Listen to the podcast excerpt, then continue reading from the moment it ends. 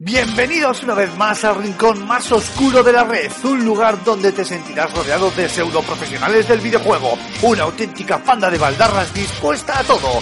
Agárrate los machos porque aquí y ahora comienza Level Up.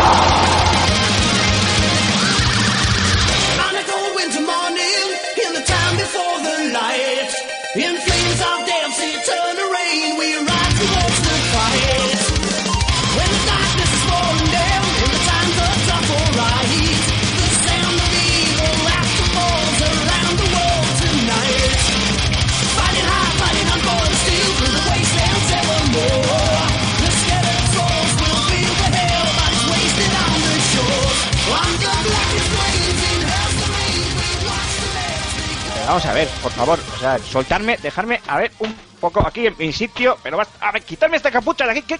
¿Pero qué? Oh, ¿Otra vez? ¿Otra vez estoy aquí? La madre que os trajo a todos. Muy buenas, bienvenidos a este programa número 14 de la segunda temporada de Level Up y que sepáis que efectivamente no soy Alfonso Gómez y vuelvo a ser yo, Aymar Alonso, quien presenta el programa. Esta semana me han secuestrado, como habéis visto, me han traído de a la fuerza para que presente pues el level up de esta semana, valga la redundancia. Y nada, pues eh, nuestro querido Alfonso, que se nos ha hecho bomba de humo, ya sabéis, cuando falta uno, pues otro tiene que dar la cara. Y me ha tocado, me ha tocado a mí. Tenemos un programita bastante interesante, y la verdad es que es que casi hasta ya se me viene como el gustillo este, ¿no? De volver a, meterme en la vena de, de presentar los contenidos y hablar con la, con la gente, porque además, eh, justo esta semana, lo que vamos a tocar son juegos que a mí personalmente me llaman bastante. Eh, para empezar, vamos a hablar, vamos a cambiar un poco el orden del guion y vamos a empezar con el, el a qué estamos jugando, donde tanto Raúl como Cormac, como Antonio, como Julen y como eh, este quien nos habla, Aymar, os vamos a comentar un poquito qué nos ha parecido el nuevo parche 1.1 de The Division y todas las novedades que trae consigo y también la Season 3, la tercera temporada de ese Killer Instinct, el juego de lucha que todos conocéis y que creo que no sobran las explicaciones.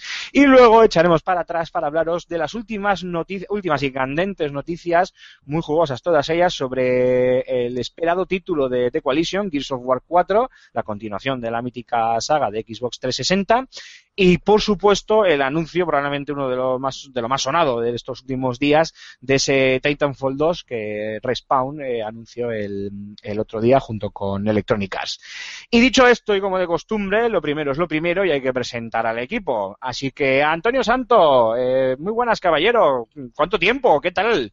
¿Qué tal? Tengo una extraña sensación de déjà vu, Sí, Como- sí, sí, como lo vi, lo vi, dejado- digo, sí, sí. viajando al pasado. Que bienvenido de vuelta. Eh, un placer estar otra vez bajo tu, bajo tu batuta. Pues nada, el placer es mío y ya sabéis que, oye, siempre que se pueda echar una mano, pues aunque ahora tenga otros eh, quehaceres, pues oye, si se puede, que alguien aparque el Fórmula 1, por favor, que no sé quién era, pero que lo deje aparcado ahí en una esquina. Mar Fernández, Cormac, muy buenas, caballero. ¿Qué tal estamos? ¿Cuánto tiempo también tú? Que hace mucho que no hablamos. ¿Qué pasa? Lo que hace una bolsa y una cuerda de cuero, ¿eh? Sí, sí, o sea, a mí de repente, yo, yo he salido de trabajar, ha aparecido una furgoneta negra, se ha abierto la puerta, me han puesto un capuchón, me han metido dentro y ha aparecido aquí. ¿Qué ha pasado? Pues yo estoy aquí haciendo lo imposible por olvidarme de que Dark Souls 3 ya está en las tiendas y de que a mí me llega la semana que viene. Lo que- imposible, cuando digo lo imposible es lo imposible. Pensé que decías de olvidarte de mí, será perraco. No, no, de ti no, te, no me puedo olvidar porque te tengo todo el día dando por saco en el chat. En dos chats te tengo yo dando por saco. También es verdad, también es verdad. Pero oye, fuisteis vosotros los que quisisteis que no me marchara de los chats del WhatsApp, así que ah, se Mark, siente. Mark, a- acabo de ver en mi cabeza a Nelson señalándote, el de los Simpsons, y haciendo ja, ja. Yo, yo ahora, yo ahora mismo lo voy a ver en todos lados. ¿eh? Julen Pradas, Gambo, muy buenas, caballero. Bueno, tú y yo ya hablamos algo más, así que tampoco Sí, es que te eche mucho de menos. Muy, bu- muy buenas, chavales. Eh, estoy aquí, la verdad que después de un día en mi casa de la rebelión de las máquinas, en las que casi, casi no puedo estar porque se me ha sublevado todo elemento informático. Así que... y digo que de todas maneras, mucho no te has resistido cuando te hemos puesto la bolsa en la cabeza para venir aquí secuestrado, ¿eh? O sea, Uy, es que a mí, a mí eso de atarme las manos y ponerme una bolsa en la cabeza, uy. Cuidadín, cuidadín. Bueno, a ver, la policía viene a buscarme o qué, cómo va esto. ¿Qué está pasando hoy? A ver, por favor. Cerramos ventanas y esas cosas. Ya siento si hace calor. Y por supuesto, Raúl Romero, mi querido Rulo, ¿cuánto tiempo? ¿Cómo estás, amor de mis amores? Niño de mis Pues- ojos. Hacía mucho que no te oíamos esa terciopelada voz, Aymar. Sí, sobre todo la mía, ¿eh? que parezco Carra Lejalde soltando hostias en ocho apellidos vascos. Iba a decir, igual, igual el adjetivo no es aterciopelada. A lo mejor no, ¿eh? Ya está, ya está, ya saltó, el, ya saltó el cantautor. Yo lo dejo ahí. Yo ya cada cual que se busque su adjetivo. Pero esa, ese igual no. Bueno, una semanita más aquí escuchando voces varias. Voces varias, las que sean, ¿no? Sí, efectivamente.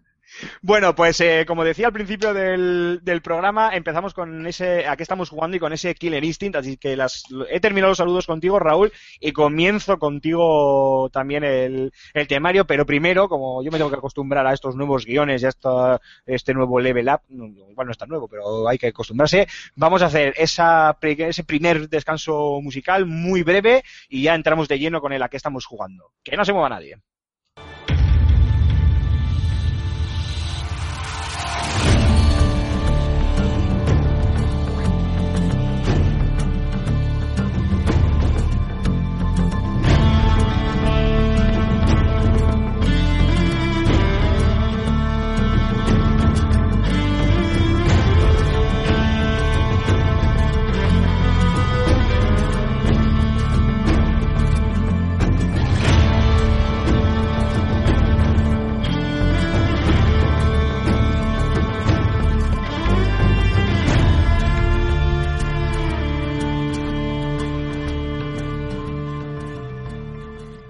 Rulo, como te decía, te cedo la batuta. Killer Instinct Season 3. Que, bueno, y Cormac, yo que lo tuyo también son los beaten ups, creo que eso ya lo hemos dejado más que claro mil y un veces en Level Up y en FS Gamer y también en el canal de YouTube. Eh, cuéntanos o contadnos eh, ¿qué, novedades trae. Bueno, eh, las más importantes y las más evidentes. Vamos con los cuatro personajes principales que, se han añadido al plantel de luchadores, ¿no? Tenemos por un lado a Rush de la saga Battletoads de, Raid, un juego, una saga con mucha solera, muy mítica, que los más eh, metiditos en años seguramente recuerden. Juegos difíciles de cojones, hasta tal punto de tener que aprenderte la fase de memoria, y esto es literal, cada obstáculo, cada enemigo, de dónde sale, cómo, habría que aprenderse. Juegos muy, muy difíciles. Entonces tenemos a Rush, que es una de las de esa especie, sapos- esa especie de, de- de tortuga ninja hipervitaminada. Sí, pero eso es. pero un, sapo, básicamente. O eso. o Eso es. Luego tenemos a Tusk, venido del Killer Instinct 2. Una, un bárbaro bastante picoléxico también, muy mazado. Y con una espadaca que ya le quisiera para sí Conan. o, uno de los, o uno de los titanes de los que luego hablaremos. Ah. Efectivamente, tenemos. Tenemos también a Kingu, que es una luchadora que tiene, que se parece mucho a, a Maxi de la saga Soul Calibur, Soul Edge, una chica que viene con los nunchakus y que, bueno, eh, la forma de moverse es bastante parecida. Es una luchadora muy versátil. Y por último tenemos al Inquisidor de la saga Halo. Eh, el Inquisidor que hace acto de presencia Qué grande. eso es, tras juego, eh, en el mundo de los beat'em se estrena y bueno, son los cuatro personajes principales. ¿Qué decir de cada uno de ellos? Bueno, eh, sobre todo de- del Inquisidor y de Rush, ¿no? Eh, que es el, el Battletoads, uno de ellos. Bueno, eh, los golpes de este personaje están, el de, el de Rush, están, ¿cómo decirlo?, caricaturizados, ¿no? O sea, por ejemplo, tú das un puntapié normal y corriente, pues a este le sale una gota gigante del pie, ¿no? Luego también les da una especie de cuernos en la cabeza dando cabezazos, se convierte en una especie de bola de demolición, o sea, todo como muy exagerado, ¿no? Una especie de hipérbole de lo que es el golpe en sí mismo. Tenemos también al Inquisidor, que es un personaje que es un luchador que utiliza mucho, que se juega mucho para las distancias, algo que viene muy bien en, el Killer Instinct, porque casi todos los personajes es, pues, acercarte y hacerte combos, ¿no? Este personaje, el Inquisidor, rompe un poco con eso, eh, teniendo bastantes ataques de proyectil, ya que además tiene arma.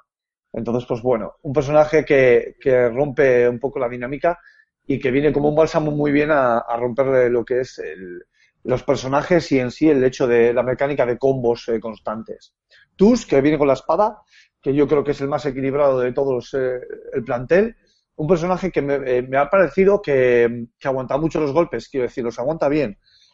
Eh, que baja la vida muy poco cuando recibe golpes. O sea, una- es el típico tanque, ¿no?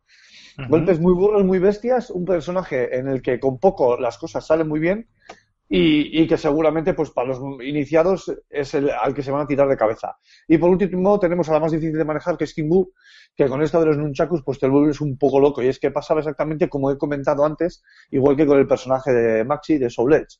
Al tener los nunchakus estamos viendo en movimiento todo el rato eh, esos aspavientos que se hacen ahora de manejarlos. Y es una auténtica locura. Es una auténtica locura eh, poder seguir los, eh, los movimientos para poder enlazarlos con otros combos. Pero tiene un detalle que es como todo en esta vida y más en los beaten ups. Tú cuando le dedicas horas a este personaje, es un personaje, un luchador que es muy gratificante. Te da momentos muy buenos y tiene unos muy buenos reversals eh, que salen muy fácil, cosa que los otros tres personajes igual en ese sentido cuesta un poquito más. Entonces, pues bueno, tenemos un poco de todo, ¿no? El luchador medio, el, el más versátil, tenemos el más para que jueguen los más expertos, tenemos un poco eh, la gracieta del inquisidor, o sea que en ese sentido, la verdad que yo estoy bastante contento con el plantel de luchadores. Oye, Cormac, tú y yo que solemos hablar mucho del tema del crossover en las, en las series, aunque aquí sería, no sé, crossplay o no sé cómo llamarlo, eh, esto es un poco off topic, pero es que me hace muchísima gracia. El Inquisidor en Killer Instinct, eh, Predator en Mortal Exacto, Kombat, sí, sí. eh, Pero está pasado Se está, siempre. pon- se está poniendo de moda. Darth Vader y Yoda en, en, en Soul Calibur, Link, Spawn, eh, eh, Jason, Jason Burgess en, no sé si también Mortal Kombat o en... o Jason en Mortal. Kombat, sí. O sea, ¿qué, qué, qué- de, dónde ha salido esta moda de meter personajes totalmente, eh, a- vamos, ajenos a las franquicias eh, propiamente dichas dentro de- del juego? Es que pegan. Pegan. Es que esos personajes están hechos para, eh, para que se metan en un juego de lucha. Y además los fans, a los fans yo creo que les encanta. joder, si, si hasta pega Link, que también salió en el Sí, Soul sí. Calibur de el Soul Calibur 2 de GameCube. Exacto, pegaba hasta incluso eh, crossovers que no tienen nada que ver, que bueno, que tienen que ver eh, en- con, con videojuegos en sí, como por ejemplo el meter a Heihachi en, en Soul Calibur y ahora por ejemplo meter a Akuma de Street Fighter en el próximo próximo Tekken 7. Y Para, no te pues no olvides- sé. sí. No te olvides de los de Azor Alive, que también hay personajes de Virtua Fighter. Exacto. Yo supongo que para. mm, Como Virtua Fighter. Bueno, en el caso de Virtua Fighter es porque para darle un poquito de vidilla a la, a la, a la, a la franquicia. Había un Porque personaje de. coñazo, no. Sí. Pero para atraer al, al público mayoritario, para atraer a los, a, lo- a los fans, para mm, porque a lo- al, al que le gusta el juego, a lo que le gustan los juegos de lucha, hostia, pues mira qué, qué gustazo tener aquí a Jason en el, en el Mortal Kombat porque es que pega totalmente. Sí, sí, así que yo creo que mm, es un acierto eh, total. Eh, Por cierto, y quería preguntarle a, a, a Rulo, ¿cuánto sale el juego ya? Uf. Eh, completo. A ver, son dos temporadas. eh, la segunda, la tercera, esta, última temporada, creo recordar que estaba a unos 19.95, precio popular. Creo recordar que está en la Store. 19.95 con, con todos los personajes de la nueva temporada, ¿no? Sí, sí, sí, sí, y con todos los extras, que hay más de uno. O sea, quiero decir, además es que merece mucho la, el, hacerse con ello, porque no solo con los personajes, también tenemos modos de juegos como el Shadow Lords.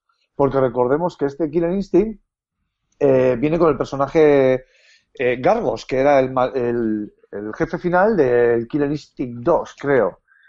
Y, y viene con ese personaje. Entonces, este modo de juego, el Shadow Lords, lo que nos propone es ir reclutando personajes, mejorándolos y subiéndolos en una especie de laboratorio para que luego al final puedas combatir contra ese Gargos. Es un, un modo que va a camino entre el modo historia y el modo arcade. Y, y fuera parte el remozado gráfico, o sea, le han lavado la cara, realmente es- se nota un poquito mejor, eh, las texturas han sido, están, están más claras, más nítidas, eh, hay alguna, alguna animación que han creado nueva, eh, se ve en general mucho más fluido, ya se veía rápido de cojones el Killer Instinct, ahora se ve un poquito más fluido. Y sobre todo el, cro- el cross el crossbar. Oye, desde, desde que yo no estoy, os habéis vuelto mucho más mal hablados. Es un, eso iba a decir, es un tecnicismo de game design, ¿no? Rápido de cojones. Sí. Eh. Pero lo entiende, lo entiende todo el mundo. Además que eh, el juego va en, en crecimiento porque tuvo un principio bastante flojo en cuanto a comunidad. Ya me parece que está gustando bastante. El hecho de meter a personajes de otras franquicias lo hará crecer aún más. Y eh, es uno de los juegos del, del Evo de este, de este año. Así que yo creo que apunta maneras.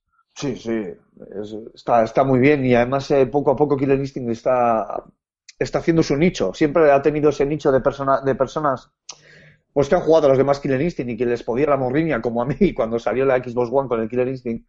Aparte que para mí ya sabéis que este Killer Instinct es el, es el paradigma de lo arcade. Todos los beat'em lo son, pero es que este para mí lo es más todavía.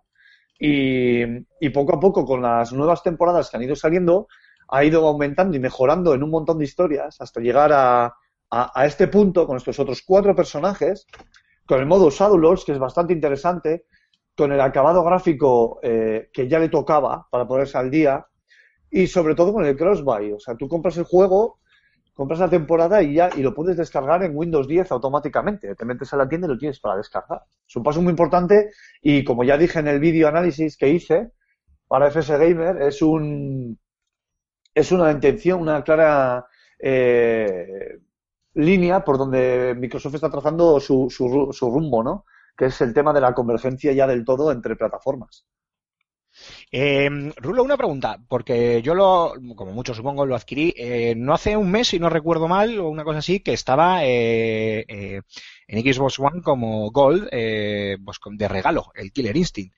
¿Qué es exactamente? ¿Te- ¿Tú recuerdas qué es exactamente lo que mm, es, hasta qué punto? O sea, si es hasta la, o sea, No, si es era- solo la primera sesión, si era la primera o la segunda sesión, lo que se, No, se no, la, regalaba. primer- la primera era, era la primera temporada y creo que ni eso. Era, eh, era podías jugar con do- unos pocos personajes, no sé si dos o tres, creo recordar. Lo que pasa, a ver, yo no me lo descargué, ¿eh? O sea, porque yo, yo ya lo tenía. No, no, yo, yo, yo sí me lo descargué y no, ya te digo yo que eran bastantes más de tres.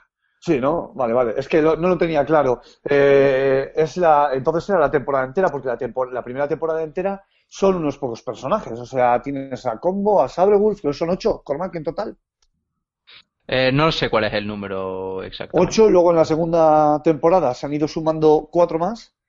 Y en la siguiente temporada, pues otros cuatro. Pero no, es del, no es del golf, es del, es- está en free to play directamente, ¿no? No, no, pero en, hace un mes una cosa así estuvo en Gold eh, de forma gratuita, pero no yo como sabía, eh, o sea, era free to play y luego este venían las diferentes temporadas donde tú podías ir adquiriendo eh, los luchadores, los nuevos modos de juego, etcétera, etcétera. Eh, el tema es que, eh, pues ya, ya digo, hace cosa de un mes, una cosa así, estuvo en el Gold una, una versión del Killer Instinct que no sé exactamente, honestamente no sé deciros eh, hasta dónde llegaba o qué es lo que traía y por eso le preguntaba a Raúl si él sabía qué es lo que... No, a ver, yo no me. ¿Diez, diez ofreció. personajes la primera temporada tenía. Pues tenía Combo, tenía Or Orchid, tenía Yago, tenía Sabregulf. Glacius, Glacius, Sadira, Black Tampoco hace falta que lo nombréis todos, a ver si me entiendes. Unos ocho o así, ¿no? Creo recordar. 10. Ocho, Qué nueve. Sí, Está porque guay porque, Finger- eh, Shadow Yago. de la lista de personajes como si fuera la lista de los pandilleros del barrio. Está el Sí, King sí, Kong, sí. el Choto, el Chino, el Gordo, el Gordo. el, El Torete, rubio, el El, Vaquilla cole- y el el- Trocillo. el coleta y... Sí, bueno, a ver, quiero decir que tú te coges la primera temporada, el, juego en sí, que está en formato físico, y tienes unos cuantos luchadores, que está bastante bien. A ver, no es un juego con unos, cuant- con unos luchadores de la leche, pero, pero sí, desde luego que para empezar está bastante bien. Aparte que la segunda temporada está, que te la puedes descargar también y esta. O sea, quiero decir, a ver si te pones a sumar el juego en total, pues te sale una cifra, es tontería.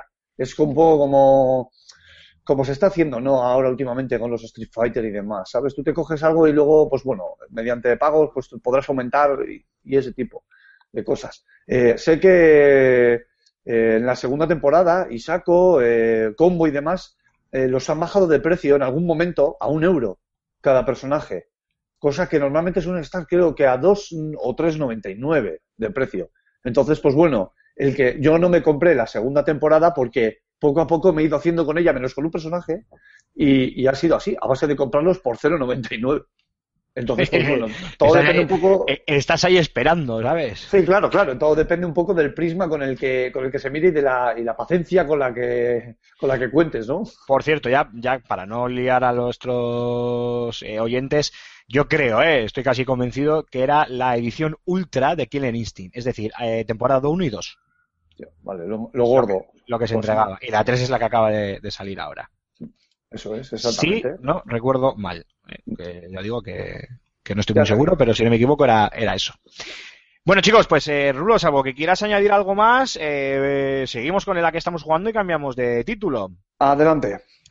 Pues toca hablar otra vez, y no será porque no lo hicimos largo y tendido, precisamente en mi último programa, bueno, mi último programa ya no, porque mi último programa es este, con lo cual, mi ante, mi anteúltimo programa, eh, me estoy liando yo solo. penúltimo. Ese. ¿Cómo estamos hoy con el Oh, glosario? Dios. Bueno, ya sabes. En el anterior programa, en, anteriores, en, anteriores, en anteriores capítulos de 24, Previously on Lost. ay, nunca, nunca me gustó esa serie. siempre- se siempre está el- yendo, el tío que graba ese tipo de frases para las series, ¿sabes? Poniendo así voz de hola, De Batman. poniendo la voz que no tengo, claro. O sea, Pero eso, pero eso molaría, ¿sabes? Con esa voz, esa voz de Batman, pero molaría en, en un previously para, yo que sé, Anatomía de Grey. sí, ¿no? Para alguna serie de Divinity, cualquiera. Cualquiera, sí, tal cual. Sexo en Nueva York. Anteriormente, en Sexo en Nueva York. Yo solo pienso la Oye, se nos está yendo un poco la pizza. Parche de The Division, señores. Parche 1.1 que trae, entre otras muchas novedades, las incursiones, que es una manera muy chula y muy bonita de llamar Raid, eh, o mini Raid, porque sigue siendo para cuatro jugadores, eh, de los míticos MMO y que a pesar de las tropecientas horas que le hemos metido al juego y de la cual doy fe y al que no se lo crea le mandamos la imagen con la- las horas y los días que lleva ya metidos el amigo Julen y los que llevo yo también, eh, pues todavía no lo hemos podido probar, pero sí hemos podido probar el resto. Y voy a intentar hacer un resumen muy rápido de las novedades más importantes. Julen, me corrige si me equivoco o añade si ves que me, me olvido de algo. Hemos dicho que llega la primera incursión, en este caso es Halcón Caído, si no me equivoco el nombre, eh, una misión en la que luchamos junto contra la JTF, que si, se- la inteligencia artificial de la JTF se mantiene igual en esa misión especial, en esa raid, o como en esa incursión, vamos a llamarlo como, le- como el juego lo dice, si se mantiene mm, igual, eh, pues yo casi que prácticamente mejor que quiten a la JTF y que nos dejen a nosotros. Eh, es una misión en la que el título te exige tener nivel mínimo de 140 eh, y recomendado de 160 y ahora explico qué es eso del nivel, que es otra de las novedades de este, de este parche. Eh, por otro lado tenemos las tareas diarias, pequeñas misiones o pequeños quehaceres en Manhattan eh, para completar a lo largo de, de una jornada de 24 horas, a lo largo de, del día, que puede ir desde realizar una pequeña misión hasta un evento de construcción, pues no sé, construirte un arma o conseguir algún tipo de objeto, etcétera, etcétera, o, pues entrar en la zona oscura y pues eliminar X número de, de enemigos, por poner uno- unos ejemplos.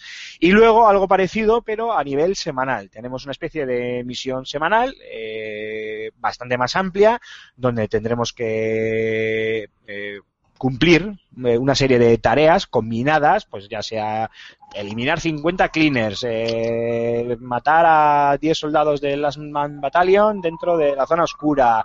eh, ahí viene la policía otra vez a por mí. Uh, me van a encontrar. De, de esta me encuentran. En serio, el que tenga ese micro que me diga qué marca es, que yo me compro uno igual. Ya, macho, es que te lo coge todo, tío. Es una pasada. O sea, no te tires un cuesco que la lías. Me, me temo que es culpa mía. Es que, Esto uso el es micro, es que uso el micro de cantar. El que tengo no es un micro de podcast, digamos, es un micro de condensador de estos de estudio, de, de- de grabar música. Y claro, esto si se le cae un alfiler a alguien en la casa al lado, se graba.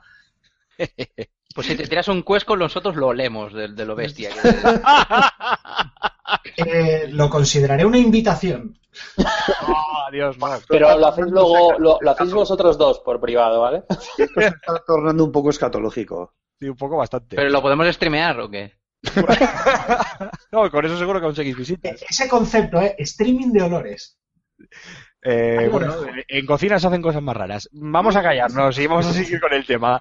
Seguimos con el parche 1.1. Eh, aparte de esas eh, novedades, vuelven las misiones diarias que como hablábamos antes of the records con, con Julen, habían desaparecido durante los últimos días, bien por un problema, bien porque se iba a lanzar ya el, el, el parche. Estas misiones diarias, pues bueno, aparecen en el endgame una vez que has terminado el título. Pues básicamente se trata de, de repetir eh, misiones en dificultades eh, eh, más elevadas para conseguir sobre todo los créditos eh, Phoenix, que son los que al final te permiten comprar eh, los objetos dorados o amarillos, como queráis eh, llamarlos, que son los, los, los superiores, los supremos, los, los más gordos, los más tochos del, del título. Y luego lo que os eh, comentábamos también, bueno, las otras dos grandes novedades, más allá de eh, cosas que han nerfeado y pequeños arreglos a nivel de programación, etcétera, etcétera. Las otras dos grandes novedades son que, por un lado, podemos compartir nuestro botín, es decir, cosas que hayamos conseguido durante las dos primeras horas eh, eh,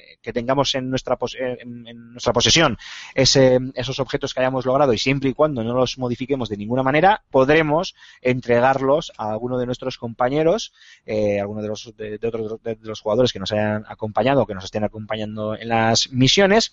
Y luego esto que hemos dicho del nivel, ¿no? El nivel 140, que es el mínimo para hacer la incursión de Halcón Kaido, o 160 el recomendado. Bueno, pues esto del nivel no es más que una, una suerte de, de promedio que Ubisoft eh, se ha sacado de, de la manga, entonces eh, lo que hace es promediar todos tus pertrechos, toda tu equipación, no solo las armas, sino también eh, todo, pues, eh, tu mochila, tus rodilleras, tus guantes, todo tu, tu equipación al fin y al cabo para sacar una, una nota una nota media. Eh, para poner dos ejemplos, pues el señor Julen Pradas, que no sale de casa, ¿sabes? Pues tiene ya 162 de promedio y aquí un servidor pues está en 125 todavía. Por poner dos, dos simples ejemplos. Eh, Julen, eh, Antonio, que tú que también te le metiste buenas horas a, a, ya lo diré, a The Division. Eh, voy con vosotros. No sé qué os parecen las novedades de este parche. Julen, tú ya has tenido la Yo, oportunidad de yo probarlo. sí, bueno, tengo un, tengo un apunte. En, en la, en la incursión que has dicho, más, más que una misión, es, eh, es una incursión por oleadas. Eh, yo la he probado est- esta tarde un, un ratito. Es, es bastante difícil. De hecho, el, el promedio de, de equipo que, que tú comentabas que, que se pide está muy bien pedido eh, porque Sí, sí. son 15 oleadas de, de enemigos y, y aparecen inclusive drones que De hecho- de hecho hay que decir- no los había visto. De hecho, hay que decir que no te deja jugarla si no tienes el mínimo de 140. Sí, eso es, eso es. Te pide mínimo 140, recomendado, como tú decías, 160. Eh, pero es, es difícil, ¿eh? Yo he conseguido aguantar 4 o 5 oleadas y eran 15. O sea, telita, además. Es una Es barbaridad. complicada, sí, sí, sí. sí.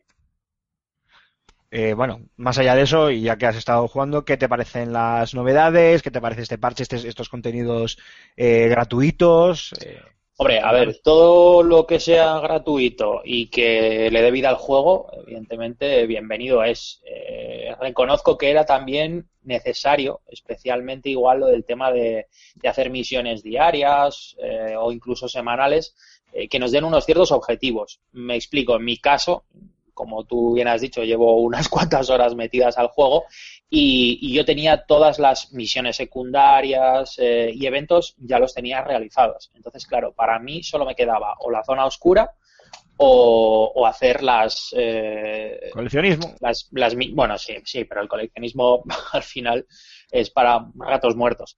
Entonces, eh, a mí me, ha venido muy bien en el sentido de que mm, si estoy solo o tengo un rato para jugar en el que no estáis vosotros para poder ir a hacer pues una zona oscura con, con, con amigos o alguna diaria de, de las misiones principales para conseguir créditos Fénix, a mí eso me sirve para, para poder estar entretenido más, más tiempo. Entonces, la verdad que, que, que está bien, tiene buena pinta, ¿eh?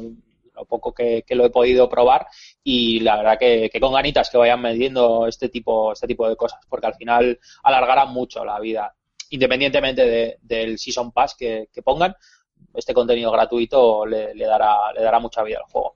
Hombre, al, al menos queda eh, una actualización más como esta. Cuando digo como esta me refiero eh, gratuita. Los contenidos que traigan yo ya no lo, no lo sé, que esa vendrá el, el mes que viene y luego ya a partir del siguiente, a partir de junio, ya empiezan a llegar los contenidos del pase de temporada hasta, hasta el invierno que, eh, O sea, el invierno son- que viene. Son dos gratis y luego ya tenemos el pase de temporada, ¿no? Son, eso es, son cinco actualizaciones. Las dos primeras son actualizaciones gratuitas que añaden este tipo de contenido del que hemos hablado. Y luego ya las otras tres son las del Season Pass, que ahí ya se supone que viene el contenido más tocho. Eh, eso estoy hablando de memoria, pero sé que viene el metro de Nueva York, toda la red de metro de, bueno, toda la red, lo que hayan hecho para el mapeado, vaya, pero de todo el tema del metro de, de Nueva York y supongo que las misiones que tengan que ver con, con lo mismo, con, o sea, con, con el metro y, obviamente todo lo de las tareas diarias, semanales, misiones eh, y todas estas historias que también se trasladarán al metro. Eh, otra segunda que creo que tiene algo que bueno creo que es creo que es la tercera en orden creo que es la que llegará tercera la última que creo que tiene algo que ver con eh, la isla de la libertad con Liberty Island con la estatua de la libertad y con eh, alguna zona nueva algo nuevo que creo que todavía hay muy poquita información al respecto yo por lo menos no no no me enter- no me he encontrado. Y sí que hay una segunda expansión que es un modo horda el- el- digo, lo digo así porque es como todos me van a entender. El, el típico modo horda de. Gears of War o el modo supervivencia de un Call of Duty o cualquiera de estos, pues lo van a meter también en, en, en el The Division. De hecho, por lo que está explicando Julen, parece que estas eh, incursiones eh, eh, son un poco una especie de prueba de ese, de ese modo, de ese Sí, modo sí. de, de horda. Sí, sí, Sin más. Totalmente. Antonio, eh, tú el de División no sé cómo lo llevarás, no sé si lo habrás dejado ya aparcado para meterte con otros títulos, no sé si te llama la atención este nuevo parche, si lo querrás probar o no. Me llama la atención, lo que pasa es que todavía estoy eh, muy sumergido en Dark Souls 3, pero vamos, lo que más me... es que me gusta hasta la terminología esta de raid, o incursión, incursión real, la traducción directa de raid, eh, porque acerca más el juego a lo que a lo que esperamos de un juego de rol online tipo World of Warcraft y tal, eh, que creo que es por donde más tiene oportunidad de, de crecer, donde más espacio tiene de Division para crecer y donde mayor posibilidad tiene de, de convertirse en un juego longevo. Eh, no, ha, no ha habido ningún juego de disparos que tenga siquiera que se acerque a la longevidad online de, de World of Warcraft. Yo creo que donde, donde tiene que beber es de ahí. Eh, más que del- Siendo- de la siendo de- acumulación medio absurda de, de Destiny. Siendo de disparos, yo te diría el Defiance, pero fue un título que no. Pero no ha durado tanto, no, no, no, digo que haya durado. El Defiance Claro, Defiance, Vaya- por vaya- Vaya truño. Sí. tenía ideas muy buenas, lo que pasa es que no se desarrolló bien. Y efectivamente. la, y la serie no era una de ellas. Eh, No, el problema es que la, serie- la serie no, no- no triunfó y por lo tanto, pues si, si ya la, la propia serie en la que está basada no triunfa ya el juego, pero el juego tenía muy buenas ideas, yo me acuerdo que Sí, juego pues a mí me gustó la serie, ¿qué pasa? Que soy Sí. uno de, los, uno de los pocos raritos a los que les gustó la serie. No, no, a ver, a mí me gustaba, pero la dejé de ver porque perdió muchísimo sentido y el juego me encantó. Yo me acuerdo, de hecho, la crítica de, de ese título fue, fue mía y me acuerdo cuando, cuando puntuábamos con estrellas, eh, mi, mi puntuación eran tres estrellas y yo le di cuatro porque para mí fue todo un atrevimiento por parte de, no me acuerdo ahí, quién era el desarrollador ahora. Eh. Tron- Tron- ah, sí, puede ser, algo así me suena. Pero bueno, la eh, Trion, Trion Games, Sí. es verdad. Sí. Eh, pues me pareció un atrevimiento de un, de un- de un- de un descaro, pero bien avenido, ¿sabes? El sacar un MMO en consolas basado además eh, eh, lo que se llama transmedia, ¿no? Basado en una serie donde cosas que pasaban en la serie iban a influir en el juego y tal, y que todavía no hace un mes o un mes y medio eh, seguía recibiendo emails con nuevas expansiones para el juego. O sea, el juego seguir sigue vivo, lo que pasa que no ha tenido obviamente en la repercusión y el impacto, ni lo va a tener, por supuesto, que ha tenido este The Division, que creo que, Antonio, tú igual conoces mejor que yo el dato, ha sido eh, la nueva IP de mayor éxito de Ubisoft de los últimos años. Eh, de los últimos años no, en general. La nueva IP de éxito Ubisoft. Que más lo ha, lo ha y- petado. Y sobre todo que yo creo que ha servido, mm, incluso más allá del lanzamiento del juego, ¿eh? le ha servido Ubisoft para recuperar sensaciones, como dicen en el fútbol. Un poco de encima la, la merecida, entre comillas, eh, porque bueno, me parece que se exageró un poco, ¿no? Pero la, merecida mala fama que tenía en los últimos años. Un juego que ha salido bien, que no ha tenido ningún problema gordo, que tenía un montón de contenido, que tampoco abusaba de llenar de, de iconitos el mapa, que, que no, que técnicamente era, era muy espectacular. O sea, no, no se le podía reprochar nada al juego en lanzamiento. Las betas fueron bien, no sé. De estos bueno, raros siempre- lanzamientos que van bien desde el primer día, que es una cosa que hoy día que ya casi parece, que casi parece olvidado. Entonces, más allá incluso del lanzamiento, del éxito de este lanzamiento, es que, que este juego haya ido bien, va a hacer que el próximo Assassin's Creed, cuando salga, o el próximo este, Watch Watch Dogs. Dogs, o lo que sea, eh, probablemente venda más, por el hecho de que digan, bueno, mira, han tomado nota. Sí, a lo mejor es sensación mía, pero yo he visto que la, la negatividad hacia Ubisoft en redes sociales ha bajado un par de escalones. Yo solo espero que el artículo que publicasteis el otro día de las ocho cosas que me gustaría ver en, en The Division se lo hayáis mandado a Ubisoft para que tomen nota para The Division 2, ¿eh? Que, o, o para las expansiones, me da igual, o para otros parches. Pero hay que añadir eh, la posibilidad de ir con perro por las calles de Nueva York a los Sí, lo, lo del perro me, me mola, me, me cuadra. Lo de las motos no, ves tú, es que eh, habría falta rehacer el mapa entero. O sea, es un mapa que está hecho para ir a pie. Y no, no digo ya por, no, sí. por distancia, digo por diseño de escenario. Sí, sí, eh, por es- también por eso dije yo el tema de las, de las motos. Eh, eh, para los oyentes que no hayan leído el artículo, eh, escribí un artículo eh, indicando ocho cosas que me gustarían ver en, en The Division y una de ellas era poder movernos con vehículos por la, Sí, por la sí, ciudad, por- pero sin por- convertir, sin convertir The Division en GTA. Entonces, eh, eh, un juego que está tan petado, porque está petadísimo de puntos de control, barreras, eh, camiones, coches, eh, Hombre, contenedores, tal. tenemos el viaje, el viaje este automático, ¿no? El, El viaje rápido, sí, pero el Sí, viaje sí, rápido al sí. final es, es entre ciertas zonas y muchas veces te tienes que pegar paseos de, de 300, 400, 500 me- eh, metros que dices tú, bueno, no es mucho, no es mucho, no es mucho mis cojones. Para cuando llegas te has quedado sin munición porque por el camino te has encontrado con Cristo y Dios es padre. sí, eso Sí, es pero una vez, una vez que has abierto todos los pisos francos, eh, raro es el desplazamiento de más de 200 metros que haces. ¿eh? No, no, no, de raro nada. Siga viéndolos, siga viéndolos porque, porque los, a ver, todavía hay zonas en las que para, en las que el piso franco está situado en una zona, o sea, a ver, el juego es Sí, muy bueno, te inteligente en puedes, ese te sentido. puedes teleportar al piso franco o a una de las misiones principales para atajar. Sí, no, no, pero imagínate, ya no te estoy hablando de eso. ya, Si, si te quieres ir a una, estás terminando una misión secundaria, eh, una misión secundaria, no un evento, ¿eh? una misión secundaria que no puedes teletransportarte a ellas, creo que a los eventos, de hecho creo que tampoco a los eventos. Bueno, ya no, ya no, no lo recuerdo, ya, fíjate cuando... No, solo a las misiones principales, a un Y, y el juego tiene un, tiene un diseño muy inteligente, entonces eh, eh, sabe cómo guiarte y tú puedes desactivar el GPS para ir a tu puta bola, te marca dónde está el sitio y vete tú, pero si vas con el GPS el juego te la va a liar y te va a hacer encontrarte con o te va o te va a activar otra misión secundaria en paralelo porque has pasado cerca, etcétera, etcétera. O sea, en ese sentido, que a ver, que no tengo nada que objetar, ¿eh? que me encanta de división y que yo también le tengo metidas eh, más de 50 o 60 horas, pero que, bueno, me hubiera, me hubiera eh, gustado sin más. Era uno de los, de los detalles. Eh, Julen, no sé si lo has dicho y te lo quería preguntar. Eh, sigue siendo para cuatro, ¿verdad? Las misiones de Sí, incursión. sí, sí, sí, sí, sí. Sí, ¿Y es una pena porque a mí se me queda muy corto, la verdad.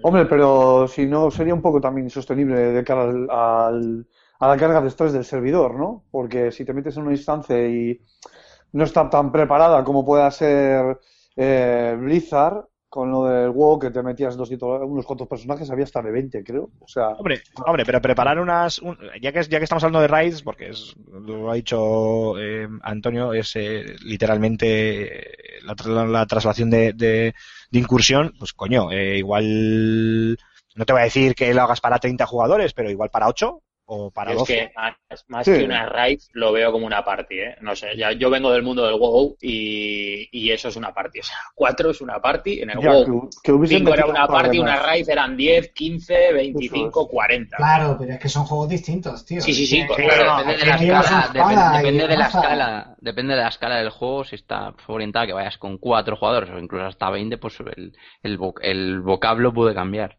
Pero es No, que no, el, propio, está- el propio armamento, no da- yo creo que sería un caos de mucho cuidado, un, un tiroteo entre 10 contra 50, ¿sabes? No, le- no sé yo hasta qué punto eso Tú métete en el en una raid. métete, métete a hacer en, en difícil, no. ¿Cómo es el siguiente nivel, Julen? El- Desafiante. en, en el modo desafiante, métete en el consulado ruso. Hombre, Que solo, vas, ya, que solo- que solo vas cuatro, pero los que vienen de ellos. ya, claro, ¡Toda la claro. Pero hablo en caso de raid, quiero decir, es que no sé yo hasta qué punto en, en un juego pensado alrededor del uso de armas de fuego y tal. mm, Hombre, lo tienes en la zona oscura. En la zona oscura Claro, pero puedes la zona oscura ahí está diseñada específicamente para eso. No, pero yo de todas formas. Habría que rediseñar buena parte de los escenarios. Que en un The Division 2 puedes tener escenarios para eso, raids de 10, 15 tíos, seguro. Pero tal y como están los escenarios ahora mismo, Yo creo, a ver, yo tampoco, tampoco decía más, ¿eh, Antonio? O sea, que se me entienda lo que quiero decir. si lo hubieran ampliado a 8, por, digo por, por dos grupos de 4, ¿eh? Porque los grupos como son de 4, pues dos grupos de 4 a 8 sería genial. De hecho, nosotros tenemos el, el, el, problema, que es curiosísimo, que somos un grupo de, de amigos que llevamos años y años jugando juntos eh, y años y años jugando a, a los Call of Duty, a los online, horas y horas y horas y horas, hasta que lo vas dejando, lo vas dejando, pues porque pasa lo que pasa, claro, al final todos son refritos unos de otros y al final te acabas cansando y si lo pillas, juegas, estás un mes, pero ya lo dejas. Y hasta este de Division no nos hemos vuelto a juntar. Entonces ahora resulta que eh, eh, tenemos un- una nueva manera de jugar entre amigos que en vez de quedar todos y jugar es, oye, me voy a conectar un rato, ¿quién anda por ahí? Como los grupos son para cuatro, pues estamos nosotros, vale, pues ya está, pues juegan esos. El otro juega a la noche, el otro, pues si estáis ya llenos, me voy yo con otro mm, a mi bola a hacer no sé qué. Otro está jugando en solitario por las mañanas. Eh, luego lo comentamos todo en el, en el grupo que tenemos eh, de, de WhatsApp. Entonces, eh, la verdad es que ha sido algo bastante, no sé, para mí ha sido eh, a ver, a ver si lo consigo explicar sin que la gente piense que se me está yendo la olla, pero, pero ha sido algo como que me ha gustado, porque después de haber perdido la ilusión del juego competitivo y cooperativo con los, eh, con los eh, compañeros, de- después de tanto Battlefield y tanto Call of Duty y tanto tal, eh, pues ha venido este de Division que de repente nos ha cambiado todo, ¿no? Nos ha cogido los shooters que tanto nos gustaba, pero nos lo ha metido ahí en un juego de rol muy bien hilado, por lo menos desde mi punto de, de vista, donde puede que al principio te líes mucho la manta a la cabeza con los objetos y demás, pero luego para nada. Y, demonios, pues mira, todos estos parches, estas actualizaciones, estos añadidos, eh, yo por lo menos los estoy agradeciendo y le vamos, le, vamos a exprimir el juego. eh, y digo vamos porque sé que Julen va a ser uno de ellos eh, hasta que el disco se quede desgastado como papel de fumar dentro de la, dentro de la consola. Sí, además eh, ha hecho cosas, o sea, evidentemente todos estos parches, si hubiesen sido dentro de la del Season Pass, del pase de temporada, pues ya estaríamos hablando con otro tono, me imagino, o sea, porque al final estos añadidos son gratuitos y están muy bien. Pero es una pena lo de Arraid, o sea, realmente, fíjate, ya no ocho, Aymar, pero seis, que menos. Sí, también, sí, o, eh, sí, sí, que- pero bueno, sí, sí, pero bueno, oye, a ver, eh, eh, para ser eh, lo que, lo que dice, mm, lo que decía Antonio, ¿no? Es, eh, eh, The Division es una nueva IP y, y ha tenido un exitazo del copón, es un juego al que no se le puede achacar grandes cosas, es verdad que Haters Gonna Hate y, y siempre, siempre tienes a un montón de medios, tanto medios de Chichinabo que no, que no valen ni- Chichinabo. Pues sí, Bueno. Pero pues, en son- general ha tenido una buena crítica. o sea, buena no, no, no, no me refiero a eso, me refiero a, a la manera eh, de hablar del juego, en cómo todos nos comimos, porque todos nos comimos el puñetero ordenador para activar el agente el primer día, el fallo de Ubisoft fue ese, lo corrigió en, en menos de 24 horas y ya está. Y ahora con el parche 1.1 parece que en Reddit algunos usuarios están quejando de que desaparece el, el personaje que tienen creado, que seguramente será así, porque oye, pues habrá habido algún tipo de error de programación tal y cual, y la manera que tienen algunos medios de encarar eso y de seguir señalando Ubisoft, en plan de, es que son Ubisoft, es que tal, es que mira qué mal han hecho, no, no, lo han hecho muy bien con The Division, y oye, eh, habrá, obviamente tendremos The Division para, para largo en este primer título y con una segunda parte ya no me lo quiero ni imaginar. A mí yo ya es que solo con las ideas que se me ocurren, si alguna eh, se lleva a cabo, va, va veo. Eh, chicos, si no queréis aportar nada más eh, para finiquitar el tema de, de Division, yo cerraba aquí esta sección de aquí estamos jugando para pasar a otra cosa. Eh, no sé si queréis eh, añadir alguna cosita. No, Jugar a Paul, Dark Souls. Apoyo la moción. Venga, todo el mundo a jugar a Dark Souls. Bueno, lo de Front Software topa a vosotros. Eh, no, a mí no me va mucho. Por decirlo suavemente, que luego esto lo oye mucha gente. ¿Eres un gallina, McFly? no, no, ya lo juego, ya, ya tuve, ya para el Fan and Sirius ya tuve que jugar al. ¿Cómo era? El Ba- Ba- Battleborn, ¿no? ¿Cómo, no? ¿Cómo, cómo es? el Bloodborne. el Bloodborne. Y la madre que me parió que Battleborn es el de dos caras. Battleborn es el de ahora, el Dota de ahora, sí. O sea, el- vamos, el Dota. Es que son juegos para muy hombres. O muy Sí. mujeres. Ojo ahí. Ese es Bueno, el Doom pues- que dicen por ahí, que el Doom es un juego de para tíos. muy españoles y muchos españoles. Porque es el alcalde quien elige el al- Bueno. Eh, Antonio Santos, sé que a ti te tenemos que despedir aquí porque te reclaman tus eh, deberes eh, paternales, Sí, entre porque otras soy cosas. sentimiento y tengo personas. Efectivamente. Así que nada, muchísimas gracias una semana más. Uy, qué raro se me hace decir esto, si, si aquí, si aquí como quien dice el nuevo soy yo ahora. Eh, pero nada, muchísimas gracias una semana más y si no coincidimos en otros programas, que coincidiremos, por supuesto que sí, pues ya estaré yo atento a escuchar tus sabias eh, locuciones en cual programa estés. Muy bien, nos vemos la semana que viene, bonicos. Pues nada, descanso musical muy breve y volvemos ahora mismo con Gears of War y Titanfall 2. Que no se mueva nadie. Adiós.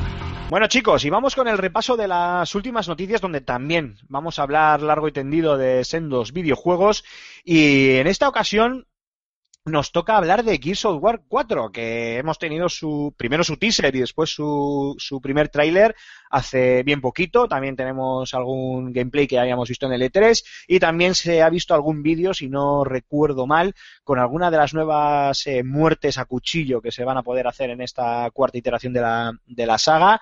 Eh, bueno, quinta si tenemos en cuenta el, el grandioso remake que se hizo de la primera parte para Xbox One, pero bueno, eh, en orden sería eh, no, no, cuarta no, perdón, quinta, que también está el Judgment, que es una precuela. En todo caso, sexto, Ah, eso te iba a decir. Que había sexta otro si contamos, sí, el Judgment, que bueno, para mí es un juego menor dentro de la saga, es divertido pero menor. Eh, y bueno, sexta si contamos ese remake, como, como os decía. Eh, bueno, así, por comentar cositas que sabemos de este Gears of War 4. Y mira que he intentado aislarme y no quería saber nada eh, del juego. Sale el 11 de octubre, mi cumpleaños es el 10. Yo esto lo digo solo por comentarlo. Que, No dejas caer, ¿no? no dejo caer sin más. Y no quería saber nada, pero justo me toca el venir, volver el programa que se va a hablar de, de, Gears, of, de Gears of War 4. Eh, bueno, parece ser, parece ser no, lo que ya se sabe eh, es que después de que Epic dejase el título, eh, Microsoft le dio la IP a The Coalition, que son un estudio que han demostrado su más que buen hacer con ese eh, Ultimate, con esa Ultimate Edition del primer Gears of War, que es alucinante en Xbox One. Desde luego, si alguien no ha entrado en el universo de Gears, del Gears of War, tiene que hacerlo a través de, de ese, de ese remake, de esa Ultimate Edition. Luego, toda la saga está retrocompatible en, en Xbox One. Eh, obviamente, No que tenga excusa. 360, o sea que no hay No hay excusa, efectivamente. Y parece ser eh, que la historia nos pone en la piel de eh, JD Phoenix, que por su apellido, pues todos aquellos que hayan jugado ya dilucirán, si no han visto el tráiler, que se trata del hijo de Marcus Phoenix. Así que parece que nos eh, pone, ¡Guau! Eh, Sorpresa. Un, re- un recurso argumental nunca utilizado. Nada, no, clichés cero. Clichés cero. Bueno, de todas formas, es verdad que a mí, por ejemplo, Gears of War 4 no me llamaba en absoluto y cuando he visto que el protagonista, yo es que soy, soy, o sea, yo soy el que cae en todos los clichés, en todos. En cuanto he visto que el protagonista es su hijo, he sido como, mierda, Gears of War, ya lo quiero, ¿qué ha pasado? Bueno, en el teaser se puede ver, no voy a contar nada que no se vea en los vídeos, así que espero que nadie, que nadie vea esto como un spoiler, por Dios, que esto son, es lo que se ve en el teaser. Se ve una estatua de, de Marcus, eh, entendemos eh, una estatua en su honor, que han pasado ya muchos años, su hijo ya es mayor. eh, y bueno, pues a los pies de esa estatua está su hijo junto con su compañero Del Walker y su otra compañera Kate Díaz. Y ahí se termina el teaser. Y luego ya sí que tenemos un tráiler algo más extenso, pero bueno, que tampoco nos cuenta mucho, en la que se ve la infancia de JD junto con su padre y con Anya, ¿no? Es la madre, creo. Cormac, corrígeme si me equivoco. Es Anya, la Me, madre. me- preguntas a mí de Gears of War. Sí, pero por preguntar a alguien. No, A mí-. A me ha dado la sensación de que efectivamente. Bueno, es igual, se le ve como una infancia. Muy feliz, eh, intercalado con unas imágenes de este JD Fénix adulto enfrentándose a The Swarm, eh, el enjambre, que son los nuevos enemigos de este eh, Gears of War y del que yo he estado investigando, no se sabe absolutamente nada. No, vamos, nada, quiero decir. No, este- no está claro, hay varias, en los foros de, de la propia página oficial de Gears of War, hay varias eh, teorías, pero lanzadas por los propios usuarios y, y supongo que alimentadas también por los propios desarrolladores, pues para crear un poquito de hype, en la que se habla de otra especie emergente que aprovecha la tecnología Locust, la tecnología de las eh, langostas de, la- de la- de las tres primeras, bueno, de la, de la primera parte de, de esta saga, ya por decirlo de alguna manera, o hablan de unos locus mutados o algo similar.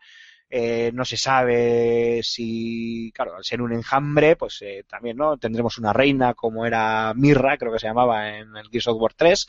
Bueno, en los, en los tres títulos, pero nos enfrentábamos a ella en el, en el tercero. Hay muchas dudas dentro de esa, dentro de esa, de ese nuevo enemigo, pero bueno, pues por lo que se ha podido ver, mm, se nota que son eh, igual de asquerosos o incluso más que los propios Locust, porque además ya han declarado que este Gears of War 4 quiere retomar el espíritu del, del primero y convertirlo en un juego eh, igual menos épico, porque el 2 y el 3, sobre todo el 3 eran tremendamente épicos, el, el 3 jugado en cooperativo a 4 y con ciertos sucesos que no vamos a contar para hacer spoilers, pues aquello era épico, no, lo siguiente eh, en este quieren volver un poco a esa oscuridad del primero, a ese miedito del bicharraco grande o ahí asqueroso que me está rondando en las sombras y que me va a atizar en, cualquier momento. Vuelve muy sangriento, eh, se han visto armas eh, que creo que vamos a poder construir o al menos retocar nosotros mismos, como ciertos martillos y demás con los que no me quiero ni imaginar lo que vamos a poder hacer. Se ha visto, como ya he explicado, ese vídeo en el que se filtraba la muerte a cuchillo, más allá de que vuelve el Y su motosierra, eso no puede faltar, parece que con mayor cadencia de tiro y mayor potencia en, en, en general. Y luego tenemos aquí algunas anotaciones que Cormac ha tenido a bien añadirnos en el, en el guion, donde, bueno, pues lo que decíamos, eh, eh, volvemos a esa especie de miedito que nos daba el primer título con los bicharracos rondándonos. Luego tenemos esto que ellos han llamado wind flares, eh, que sería o flares o como se pronuncie esto, que sería una mezcla entre huracán y volcán, una especie de, claro, el planeta Sera se ha quedado sin recursos, eh, entonces vivimos, no, no voy a decir en un páramo, pero sí en un planeta devastado por la, por la guerra y se crean estas especies de tormentas gigantescas, mezcla de, de huracán y volcán, que afectan al juego. O sea, nos pueden afectar a nosotros, nos pueden dañar a nosotros, pero también a nuestros enemigos. Y que si sabemos jugar con ello, eh, podemos usarlo en nuestro, en nuestro beneficio. Algo que, eh, si no me equivoco, es muy similar a lo que se pudo ver en el, en el título de Mad Max de Avalanche Studios. Eh, más allá de eso, cositas que podamos eh, contar. Tenemos otros eh, dentro de este Swarm, de, de, este enjambre, de este nuevo, de estos nuevos enemigos, tenemos los eh, Hubis, creo que se pronunciará así, eh, unidades enemigas del enjambre que deben de ser bastante rápidas y horripilantes. No, no sé si son estas que se pudieron llegar a ver en L3. Aquí tengo yo mis, mis dudas en el vídeo gameplay que se que se, que se vio. Eh, una a una debe ser bastante fácil acabar con ellas, pero como te vengan en grupo, igual se caga la perra. Eh, como decíamos, las ejecuciones con el cuchillo de combate, que además también, aparte de prometer mucho más gore, o por lo menos el mismo gore que teníamos en las primeras entregas, eh, también han añadido eh, estos, gol estos golpes más ups de, en plan de patada saliendo de cobertura, eh, enemigo que se queda atontado y ahí cojo yo el lance y me, me lo paso a motosierra y le coberto, señora, 250 No, no, no, ahora, ahora, no, ahora no, ahora es con el cuchillo hacer las, las ejecuciones. Pero también con, lo, con el lancer. No lo sé. No, son las dos cosas. Hombre, ah, igual, luego, igual luego lo implementa. El Lancer, sigue tiene, el Lancer sigue teniendo motosierra y por lo tanto sigue, vamos, doy por hecho que si tiene la motosierra vas a poder hacer la ejecución, si no, no tiene, no tiene ninguna lógica. Yo sé lo del cuchillo ya es, es lo que decía, se ha visto en el, en el vídeo y sé que tú sales de la cobertura, puedes pegar la batada y lo rematas con el cuchillo de, de, de combate, es una de las pocas eh, informaciones que se ha filtrado o que se saben, vaya, eh, pero entiendo que también lo podremos hacer con el Lancer, porque si no, ¿qué sentido tiene volver al, al Lancer si no puedes usar su, su mítico motosierra? Es que entonces es- es- no, es, no es Gears of War. Ya, Es- es, es un arma icónica en la saga. No la Claro, puedes quitar. es. Es como si le Eh, quitas a Mario la gorra o el bigote. Esto, ya te digo, pero con un poquito más de sangre. Bueno, oye. Estos eh, Hubis eh, pueden evolucionar a drones, eh, algo una especie de guiño dentro de la, de la trilogía porque eh, se vuelven capaces de usar armas. También tenemos los Pouncers, eh, que es... eh, ah, esos, los Pouncers, son los que vimos en la demo del E3, que son estos bicharracos mm, grandes que eh, de repente suben, te intentan eh, rodear, suben por las paredes, vienen por detrás tuyo y además son feos de cojones, no es por nada. Y yo es que ya no se me ocurre más información. Creo que hasta ahí, hasta ahí es lo que se sabe de este nuevo Gears of War. Así que dicho esto, y si se me olvida alguna cosa, ahora lo sacamos a, a relucir. Eh, no sé qué os parece, no sé si le tenéis ganas. eh, Oye, yo le tengo muchas ganas a este juego. O sea, vamos a ver. eh, yo no le he tenido ninguna, ya las tengo todas, así que estoy contigo. de momento, de momento no he podido catar eh, la otra, el otro gran caballo de batalla de Microsoft, que era Quantum Break. No lo he podido catar todavía y le tengo muchas ganas. Y junto al, junto al Gears of War me parece que es, eh, tiene que manejarlo con cuidado, porque es una de sus eh, franquicias estrella y, y lo tiene que manejar con cuidado y mirar con mucha lupa lo que va a lanzar, porque va a tener todos los ojos puestos en él. O sea, la gente es una de las grandes excusas para hacerse una Xbox One. Una de ellas, ¿eh? Ojo. Sí, además va a salir en unas fechas en octubre, que son unas fechas muy próximas a la Navidad, muy típica de, de este tipo de lanzamientos. Obviamente va a haber un, va a haber tanto consola, edición especial Gears of War, como paquete especial de consola y juego. Vamos, eso lo podemos dar por, por descontado y esto es opinión, no información, pero es que no me hace falta. O sea, todos sabemos que esto va a ser eh, va a ser así. También eh, para cuando los oyentes puedan disfrutar ya de este podcast, eh, la beta de su multijugador ya estará en marcha. Eh, no lo van a dejar de lado. El tema de los de los eSports es muy importante para Microsoft y lo quieren tener en cuenta. Y visto el trabajo realizado por The Coalition o The Coalition o como se pronuncie en, con ese ulti- con esa Ultimate Edition del primer Gears of War, yo les doy un voto de confianza. Yo, Julen Cormac, no sé vosotros qué, qué opinión os merece el título. Cualquiera de los dos. A ver, eh, No os peguéis por hablar. Yo creo, yo, yo creo que lo va a petar. Lo va a petar, además tiene todas las papeletas. Eh, The Collision, como tú dices, hicieron un buen trabajo con las, con las remasterizaciones.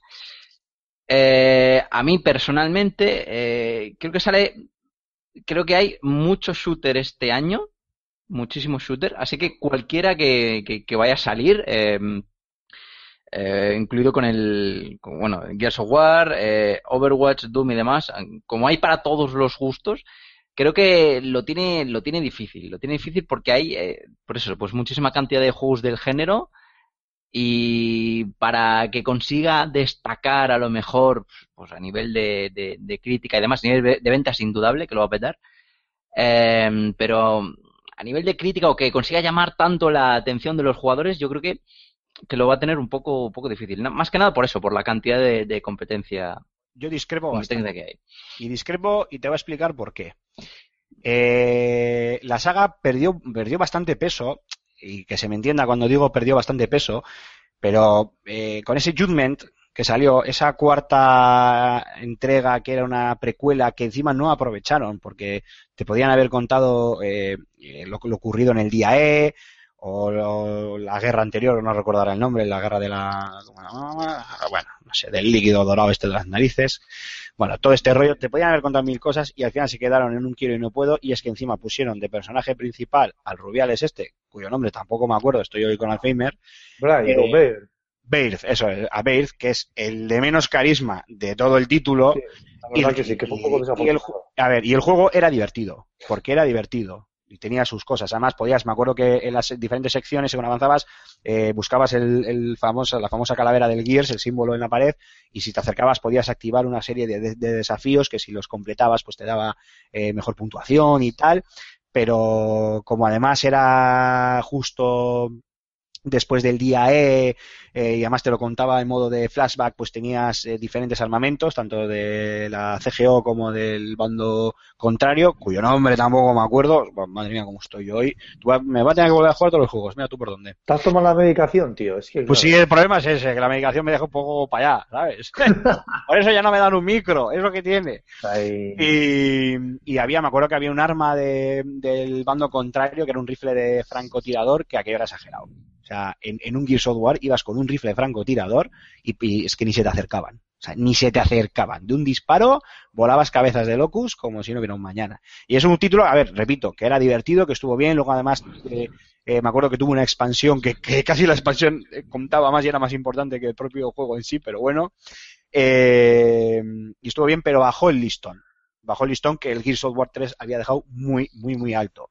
Y desde que Epic salió y Microsoft le pasó la batuta a The Collision, estos chicos, con el, ya siento insistir y siento ser pesado con lo mismo, pero con esa Ultimate Edition la han petado. O sea, es, eh, o sea, yo creo que aquí lo dijimos, pero además yo creo que ha sido una opinión eh, muy generalizada, tanto en los medios como en los propios usuarios, que esa eh, Gears, of War, Gears of War Ultimate Edition es eh, en la punta de lanza eh, el ejemplo en el que todas las compañías se tienen que fijar a la hora de hacer un, un iba a decir un reboot, un remake de un, de un juego. Nada de te cojo por aquí, te pongo cuatro texturitas, te cojo, te pongo a 1080p rescalando imagen, pim pam pum, y te lanzo un juego. No, o sea, es un juego que está hecho de arriba abajo. Tanto es así que más allá de, de que todos los gráficos, iluminación, texturas, efectos de humo, desde luces, de sangre, eh, lo han cambiado. Tan, tan es así el cambio que incluso las, las CGIs del juego original las han cambiado y quitaron las del juego original para añadir las propias, que unas propias nuevas que vayan acorde a la calidad del, del título. O sea, una auténtica eh, maravilla. Entonces, eh, visto ese trabajo, el voto de confianza se lo merecen. Y yo creo que la gente tomó, o de Coalition en este caso, y Microsoft eh, por otro, o ambos juntos, tomaron nota del descontento, yo creo, más, más o menos general, más o menos general, de la gente con el con Baird, lo que hablábamos hace un momento, Rulo, ¿no? Que no fue una elección muy acertada para ese Judgment. No, no, no. Además, este Judgment fue de People Can Fly, ¿verdad? Eh, sí, creo. Sí, sí, no, no, de Epic no fue, eso seguro. Y además fue para aprovechar el tirón ya final de, de la Xbox 360 y para rematar un poco la, la saga. O sea, era un título para, para aprovechar. Y tienes razón, eh, fue de People Can Fly. Estos del, ¿cómo era el juego aquel también que era una locura de estos, de esta gente? Madre mía, ¿cómo se llamaba aquel juego? Que, que, Ballet, Ballet, ¿cómo era? Bullet, ah, Ballet Bullet- Storm. Ballet Storm. Oh, qué bueno. eh, Qué Sí, bueno. sí, pues es de, efectivamente, eso es de los, de los mismos, de People Can Fly. Y claro, el no volver a, a Marcus Phoenix, que es el icono de la, de la saga, pues yo creo que la gente le tenía la, con la mosca detrás de la oreja. Y aunque sea un cliché, y en eso yo te doy toda la razón, Cormac, creo que aciertan poniendo a su hijo. Porque no vuelven a un personaje que probablemente ya esté más que quemado dentro de la saga, o vete tú a saber, Pero, Pero la sí historia de, de claro. Marcus continúa. Claro, o sea, es un poco la, eso es lo que dice Raúl, ¿no? Eh, La, su, su, El legado. Su, legado, eso, Continúa así en forma de su Claro, hijo. aparte que, pues, No, a ver si. a, si- a base de flashbacks, etcétera, etcétera, que no, que no veremos en este Gears of War 4. No, pero sí, a ver, si yo no digo que no sea el paso sí, lógico o argumentalmente, lo que pasa es que es un cliché, o sea, está más que, que reutilizado este tipo de, de argumento. Que bueno, yo eh, a veces dudo de que eh, la gente que le guste Gears of War compre Gears of War, al menos después de estos últimos, por, eh, por el argumento en sí.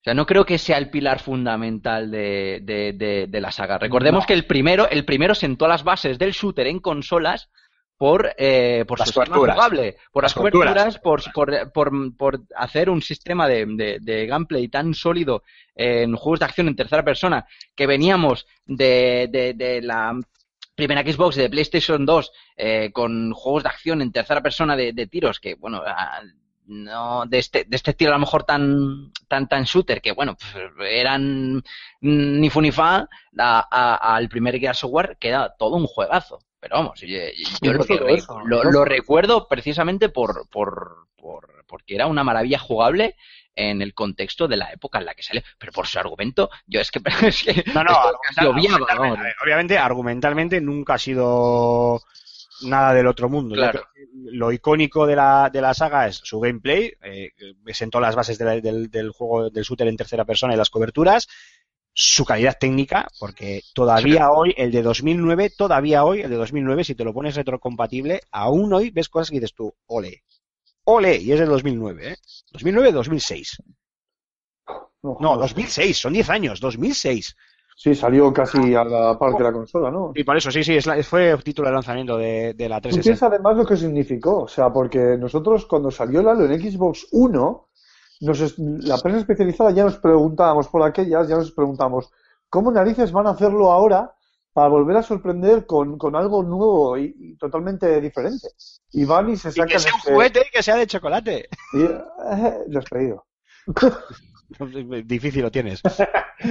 Eso, sacaron el echaba de War y- menos estos chistes malos de Aymar, ¿eh? No. Es cierto, sí. De hecho, vamos a hacerle una sección para él solo, porque en el fondo lo está deseando. Os mando unos chistes, como la firma de José Carlos, pero con mis chistes malos de videojuegos. Y cuento el chiste de, de Ryu y los yogures. Venga. Para bajar el nivel de serie del programa, ¿no? Eso. Va, el hobby. eh, Oye, yo hay, hay una cosa que no habéis comentado. A mí, yo personalmente, el Gears of War, no creo jugar. El primero me lo pasé, el segundo no lo recuerdo especialmente, o la verdad que nunca me acabó de enganchar. Muy Pero sí mal. recuerdo que el primero me lo pasé y me divertí un montón con el modo, en modo cooperativo, jugando, Sí, jugándomelo sí, con, con un sí. cole- con un colega. A mí fue uno de los juegos que más me gustó a nivel de cooperativo.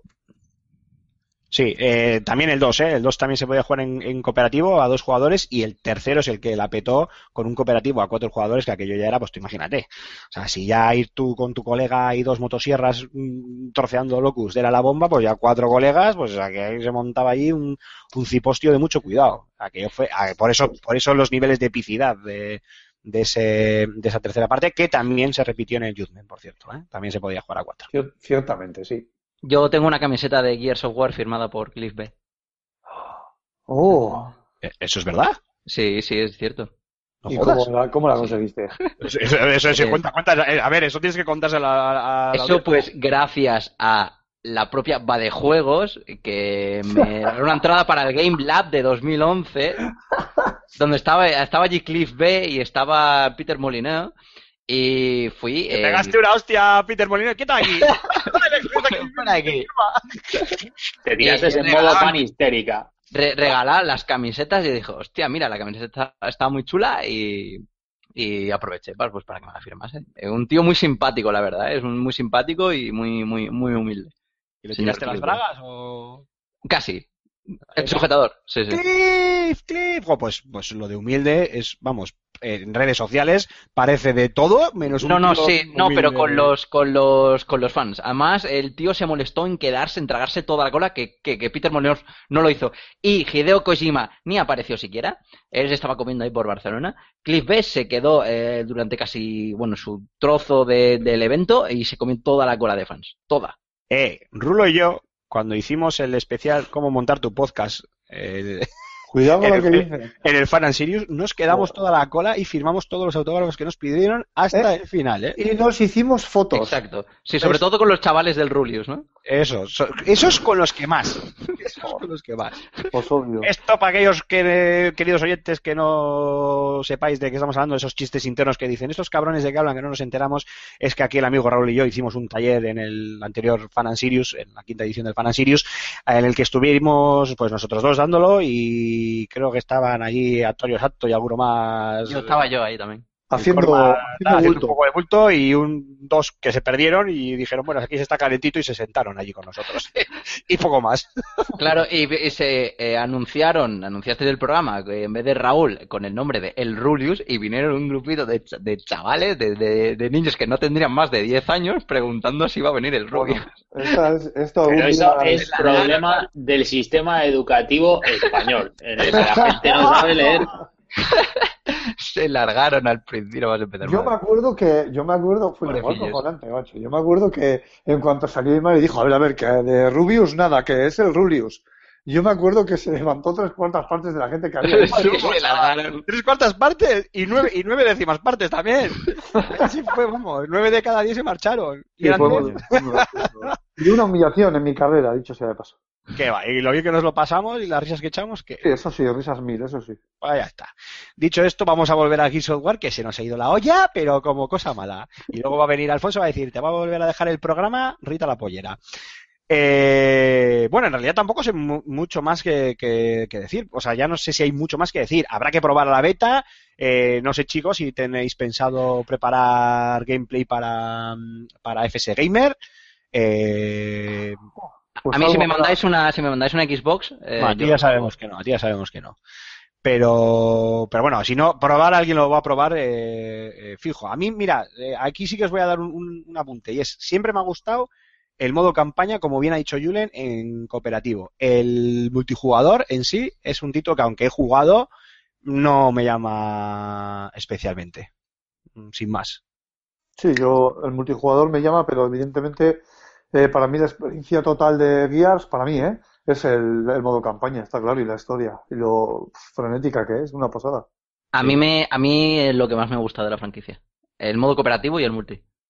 Mi multi no me acaba de convencer. Sobre ya todo sé, el de- ya sé que si nos oye, que si me oye Jazz me corta la cabeza, pero El, de- el del 3, el del 3 me he hecho unas viciadas en casa de un colega, madre mía. bueno. Además que podías poner las barricadas y eso, es que era el modo horda, era una, una gozada. Bueno, chicos, pues si queréis, eh, terminamos aquí con este Gears of War, porque tampoco hay mucha más información que, que comentar. Eh, vamos a hacer otro descanso musical y vamos con el- la segunda noticia de la semana, que es ese anuncio por parte de Respawn Entertainment y de Electronic Arts de el nuevo Titanfall 2, del cual no sabemos nada, pero Raúl y yo ya hemos tenido tiempo para hacernos 18 pajas mentales y imaginarnos de todo. Pero antes de nada, aquí esto como un pequeño goteo, tenemos que seguir con las despedidas. Eh, Julen Pradas, Gambo, creo que tú también nos tienes que abandonar, así que nada, muchísimas gracias una semana más y si no nos oímos en vivo y en directo, pues ya me encargaré yo de escuchar vuestros podcasts, que dicho sea de paso, no he escuchado ninguno porque me tenéis hasta las narices. Sí, yo, yo también soy una persona responsable y tengo tareas que, que me reclaman. Así que, un sí, no, no, no, no, va a ser, va a ser que no, va a ser que no. Te digo, te digo, te digo una cosa, te digo una cosa. Yo estoy, eh, estamos grabando el Hanout en Windows 10 y yo tengo activada la aplicación de Xbox. Entonces, si te conectas a la consola me va a poner Gambo 23 se, acaba de conectar. Maldito por, seguro, estoy por seguro que no lo pondrá. te comento, Eh, ¿eh? No, no, no. Hasta después de cenar eh, lo veo complicado. Pero bueno, eh, lo dicho, chicos, un placer y nada, nos seguimos escuchando a, a ser posible en vivo, más que, más que por Hangout. Julen, Julen, no te conectes porque Aymar es capaz de ponerse a jugar contigo y dejarnos aquí tirados. Sí, porque ya de, hecho, de hecho puedo minimizar el Hanout y ponerme a jugar desde el ordenador, así que... Oye, soy una persona lo suficientemente responsable como para deciros que si no voy a jugar es que no voy a jugar, coño. ¡Hala, señor! Ah, que es usted. Por la sombra. Agur. Chicos, otro descansito y volvemos ahora mismo con ese Titanfall 2.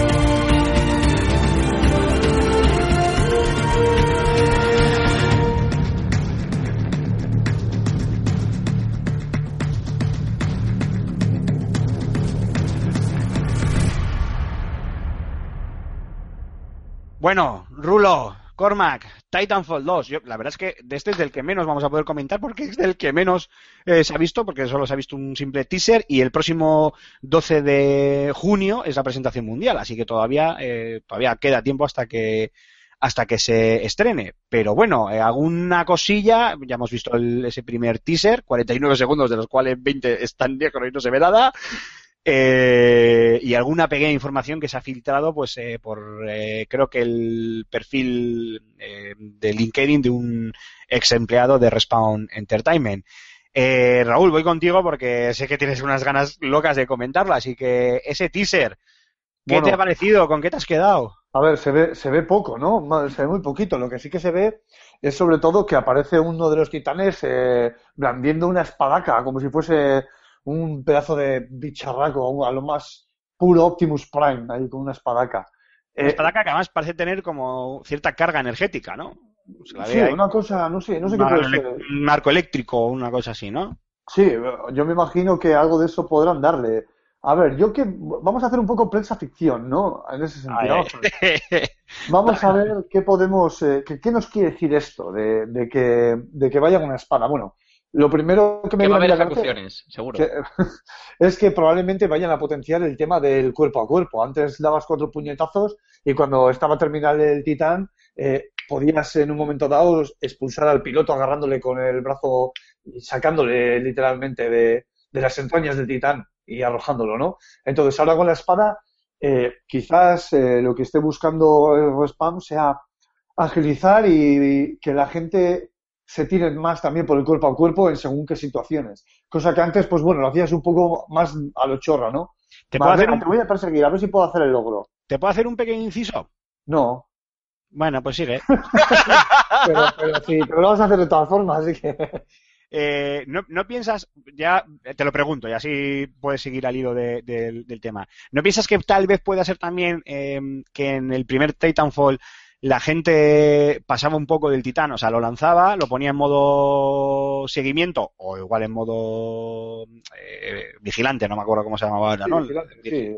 Pero, o, o sin más, o modo seguimiento, y se iba más de piloto sí. pegando botes y tal, y con esto busquen que el piloto quiera montarse en el, en el Titán. Eh, Recordemos pues que el Titanfall, eh, perdona, eh, eh, muy rápido, eh, por recordarlo, el Titanfall solo tenía tres modelos de, de Titán, el 2 ya te digo yo, sin saberlo, ya te digo yo que va a tener unos cuantos más.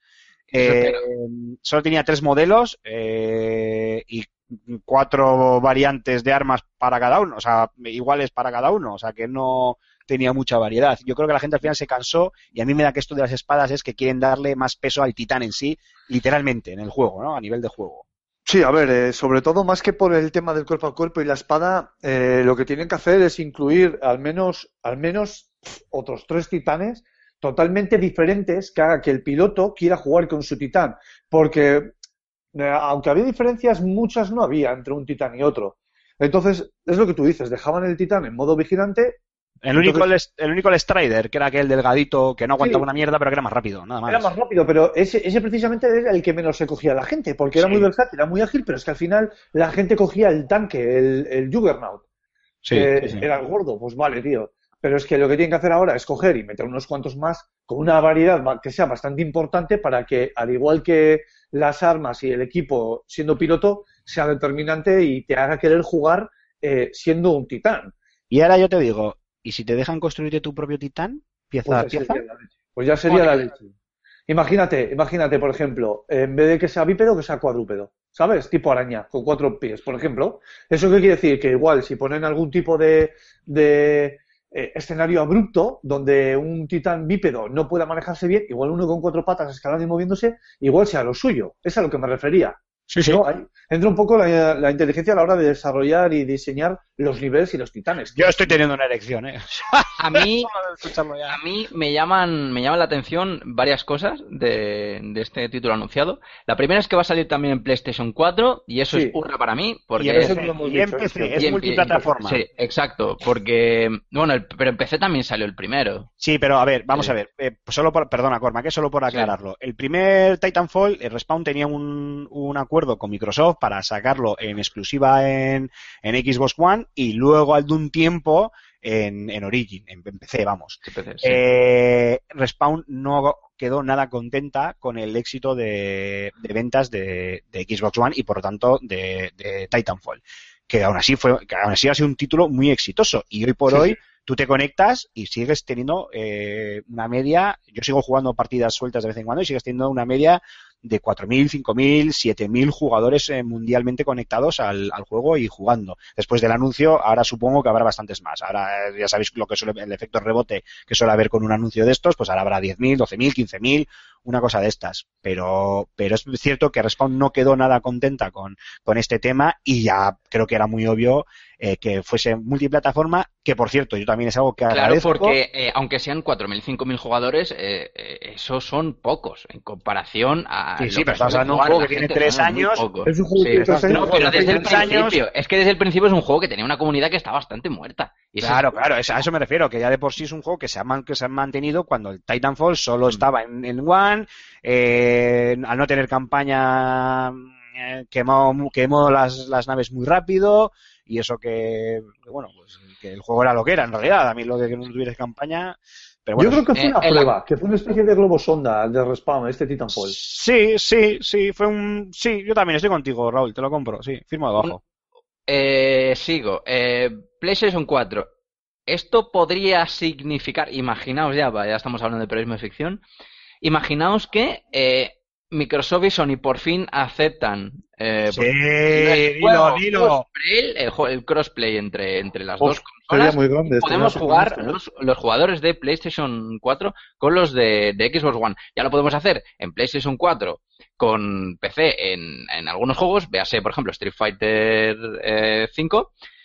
Imaginaos con, con, con esto, que para que la comunidad de jugadores pues sea muchísimo más grande. Y ninguno de los dos, y por el momento ninguno de los dos eh, titanes de, de, de, de videojuegos, Sony y Microsoft, no han dicho ningún argumento en contra de esto. Ellos han dicho que ellos lo apoyan, ellos tal, eh, ellos cual. Así que sería, sería, sería fascinante. ¿Qué más? El tema del, yo creo que mm, les ha sentado muy mal a los de, a los de Respawn el, entre comillas, fracaso del, del primer, del primer juego.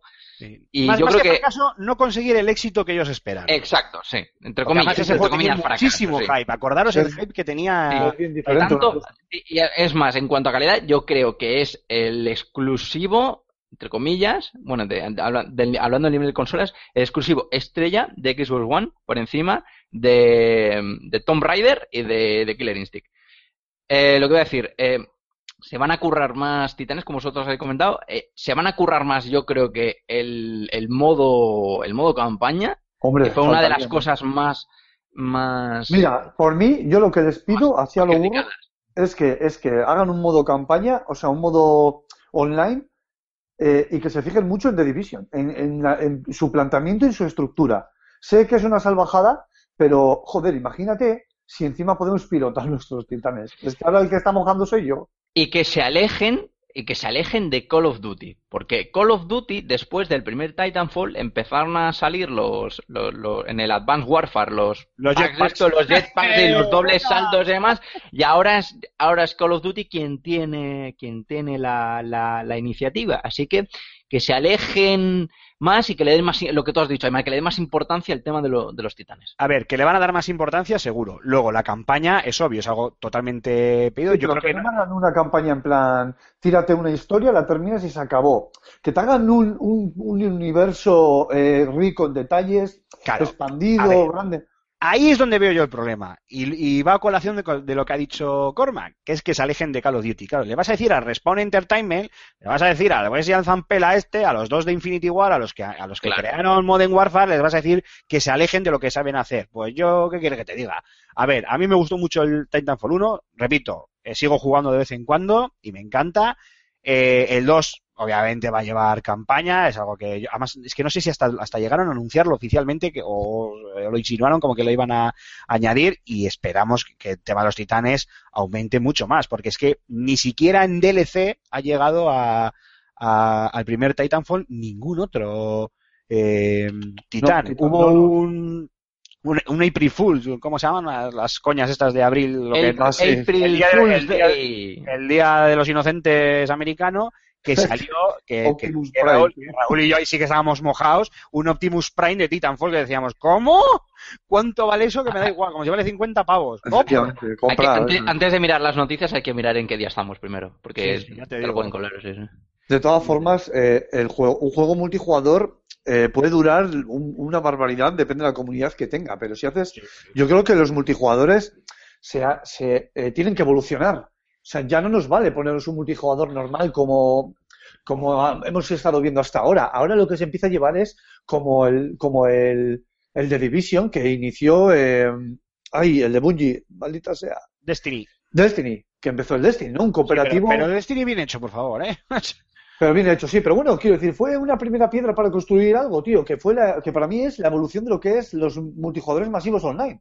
Pero no sé, yo, No sé si, soltar- no sé yo si la idea la En consola, en consola. encaja en, en la idea de un Destiny o un The Division, ¿eh? Joder. No, no, no, yo creo que es más eh, por la tira, por el, el, Pues el rollo de, de Call of Duty Counter Strike y eso. Sí, yo, La- sí, yo me digo más por ello. Lo que pasa, lo que pasa que sí es cierto que podrían ganar muchísimos puntos y muchísimos adeptos si le coges, si, to- si coges un pequeño toque, pequeño, eh, no te estoy hablando que montes un The Division, pero que cojas un pequeño toque de rol y dejes y permitas a la gente construirse sus titanes. Elegir No, pero- diferentes corazas, diferentes brazos, diferentes armaduras, pues como el Armored Core, ¿te acuerdas, Rulo, de los Armored Sí. Core, no? Oh, madre mía, pero ese juego era casi, era, era de acción, pero era tan, tan, tan customizada, customizable que llegaba a ser enfermizo y ya enfermizo. Bueno, pues sin llegar a esos niveles, obviamente, porque la gente se perdería, Sí, pero oye, eh, personalización dentro de los titanes. Eh, obviamente, pues eso, ¿no? Lo que decías tú, eh, mira, es que el mío en vez de ser bípedo es cuadrúpedo o, eh, yo qué sé, o este tiene capacidad de asentamiento, entonces salta cuatro resortes y se ancla en una posición para defenderla y hace ataques a larga distancia. La típica tontería de, que parece una tontería, pero a todos nos encanta, de diferentes eh, camuflajes eh, o, vamos, texturas para ponerle al, al titán, pinturas y tal, porque sí, en el Titanfall podías elegir, pero elegías una, una mierda simbolito que no sé ni dónde se veía en el titán, en el simbolito. Al menos que los puedan personalizar, como ahora podremos personalizar, bueno, las armas de- del Doom con, con patrones y demás, pues no sé, que se ocurre un poquito a eso. O, o, Sí, no sé, y además, un- o una de las- desbloqueables de, de aquí le ponemos cohetes y ese tipo de cosas, no sé. Una- esto, y esto ya es a modo de pijerío personal, porque soy así de, de Pijo. Sí, sí, sí, es que es así. O sea, a mí me gustaría que el juego me diese la oportunidad. Cuidado, eh, eh, que esto es, es totalmente subjetivo, personal y que yo es lo que me ha gustado toda la vida. Que el juego Respawn cogiese y te dejase jugar en primera y en tercera persona.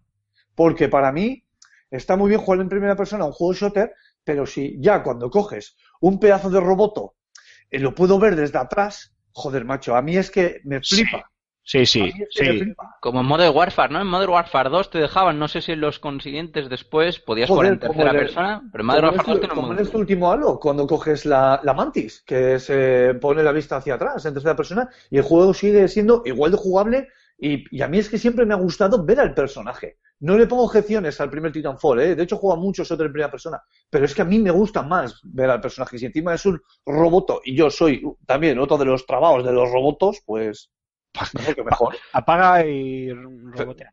Efectivamente. Como Arigato, Mr. Robot. Bueno, sigue. Vamos a correr, vamos a correr un estúpido velo. Bueno, eh, se ha- parece que se ha filtrado por ahí hay una noticia eh, de un ex empleado de Respawn Entertainment, que tampoco es que lleva mucho, pero que al parecer eh, en su perfil de LinkedIn aparece cierta información eh, de la que se ha hecho eco el portal británico Videogamer eh, sobre lo que al parecer eh, se va a incluir una habilidad secreta para los piloto, pilotos de mechas.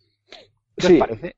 Pues habilidad secreta, eh, yo creo que por los tiros pueden ir de ser cierto, porque muchas veces eh, las compañías juegan con esto, no es la primera vez, lanzan rumores falsos y hacen este tipo de historias. sí. O justo aparece el, siempre aparece el currículum de algún ex empleado diciendo alguna cosa. Es. Yo ya no me fío de nada, pero de ser cierto, yo creo que estaría muy bien que cada piloto, dependiendo de su configuración y, y del tipo de piloto que tú elijas, pues la habilidad especial se acorde con ese tipo de personaje que elijas. Por ejemplo, si elegimos a un francotirador, aun con esa configuración, con rifles eh, Barrett y a larga distancia, pues yo que sé, que tenga un camuflaje bastante más duradero, yo que sé, por ejemplo, o cosas así. Eh, yo estoy contigo, Rulo, ¿eh? Y creo, y de hecho creo que eso es algo muy plausible y que probablemente lo tengamos, que eh, personalices tu, tu piloto y que esa personalización del piloto afecte también a la personalización de tu, de tu titán. De manera que que Oh, qué eh, interesante es esto que dices. habilidades y que se puedan atribuir a tu piloto eh, se compaginen con las de tu titán, de manera que lo que dices tú, ¿no? Pues si eliges un jugador más de francotirador, pues eh, si tu titán va de acorde a ese estilo y, y encaja, pues eh, por ejemplo, pues eh, lo que dices tú, ¿no? Que eh, su arma, la- el arma principal del titán, tenga una distancia de, de impacto mayor y pueda atacar desde mayor distancia, este tipo de cosas. Y a mí me parece que, vamos, yo te lo compro, ¿eh? creo que es algo que es más que probable que podamos ver en este Titanfall 2, vamos, no me sorprendería en absoluto. Pues fíjate lo que te voy a decir, ¿eh? Fíjate, ¿eh? No, no, imagínate- no, venimos arriba. Imagínate un Titanfall 2, imagínate un Titanfall 2 en el que eh, el piloto no se monte en el titán, sino que El se titán monte... en el piloto. No, Joder, qué animal, macho, qué animal. Qué animal, no, no, qué decir. eso es un nuevo, eso, eso es un nuevo bruto, modo de- ¿eh? Eso es un nuevo modo de juego que se llama modo Bilbao. Modo Bilbao. sí. De hecho, va el piloto a, a cuestas en la espalda con el titán y lanza el titán como si fuese un arma. A ver, no, mira, eh, fíjate, ojo, eh, por favor, alguno de Respawn que esté por ahí, a mí me haría muy feliz, eh. A ver, si no eres de respawn, escuchen. hype. Imagínate que los pilotos, en vez de montarse en el titán, así, o sea, tú te montas y te subes a la cabina y te cierras la compuerta, eh, te montases en una pequeña nave y esa nave sea la que se acople al titán y tú le manejes. ¿Qué quiere decir esto? Que puede haber combate en tierra y puede haber combate en aire o incluso debajo del agua si la nave, pequeña nave en la que estamos, es una especie de, es sumergible. Hostia. Esto le, le daría otro toque. Eso es la Wii U con, con dos mandos. Con el, Acabas, la tablet acabas de, acabas de rizar el rizo, ¿eh? Pero Me tú imagínate, leche, sí, sí. en serio, imagínatelo, tío. Tú coges y de repente hay combates multijugador, ¿eh? Hay combates en el cielo, en algún escenario que pueda haber eh, alguna especie de lago gigante, y encima puedes salir y acoplarte a tu titán y para tener más potencia de fuego. O sea, macho, Teo, mira, veo tu apuesta y subo a, sería tan feliz. a- a un titán Sería tan feliz. cooperativo a lo Pacific Rim. Toma, jódete y baila.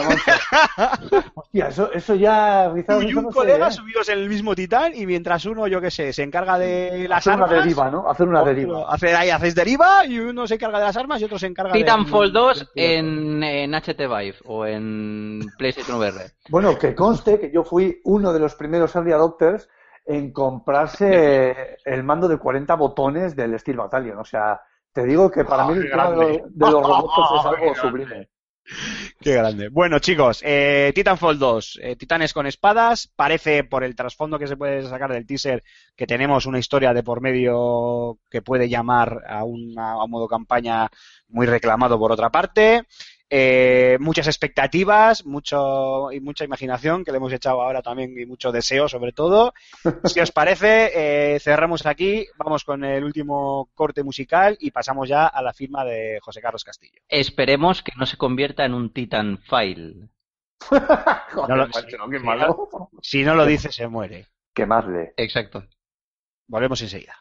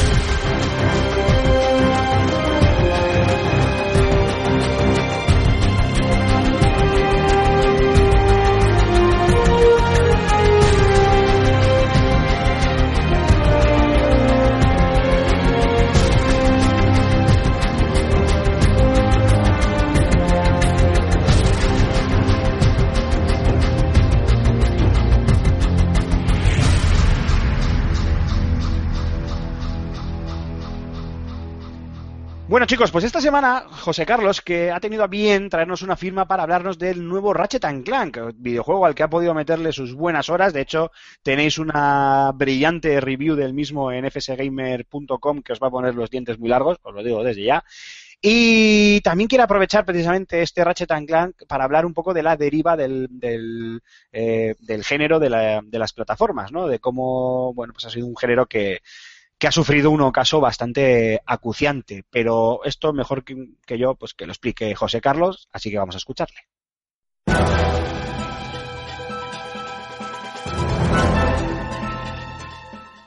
Me ocurre alguna que otra vez al año. Todo el mundo salivando por el juego de turno y un servidor esperando su opuesto. Mientras perdéis horas frente a los jefes de Dark Souls 3, yo me dedico a recolectar guitones en la nueva entrega de Ratchet Clank. Insomniac Games no solo se ha superado, también ha demostrado cómo desarrollar un buen remake. Tal así, que me han convencido para acudir al cine el próximo 28 de abril, cuando se estrenará la película homónima. Porque Ratchet Clank es también uno de los mejores videojuegos basados en una película, a su vez basada en un videojuego, que he tenido el placer de jugar. La fórmula no ha cambiado. Saltar entre plataformas mientras disparamos a cuanto se mueva, todo ello en un contexto de exploración galáctica y chascarrillos varios. Tópicos del género que funcionan, precisamente, por llegarnos directos de una época en la que aún no eran considerados como tales.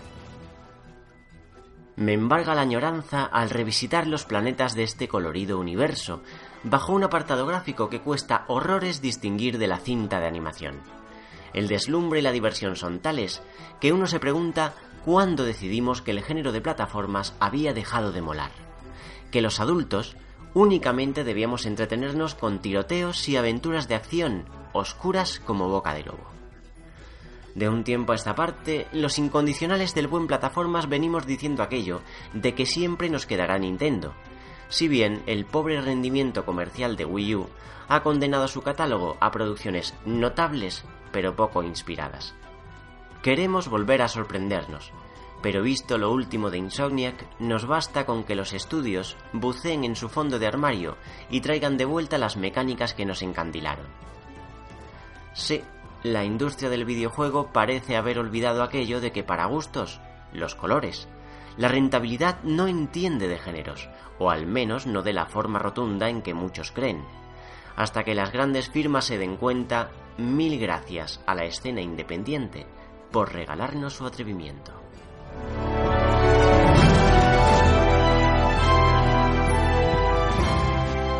Querido Mark, llegamos a la voz del oyente, el rincón de la voz del oyente. ¿Lo habéis cambiado? ¿Ya no es el rincón del oyente?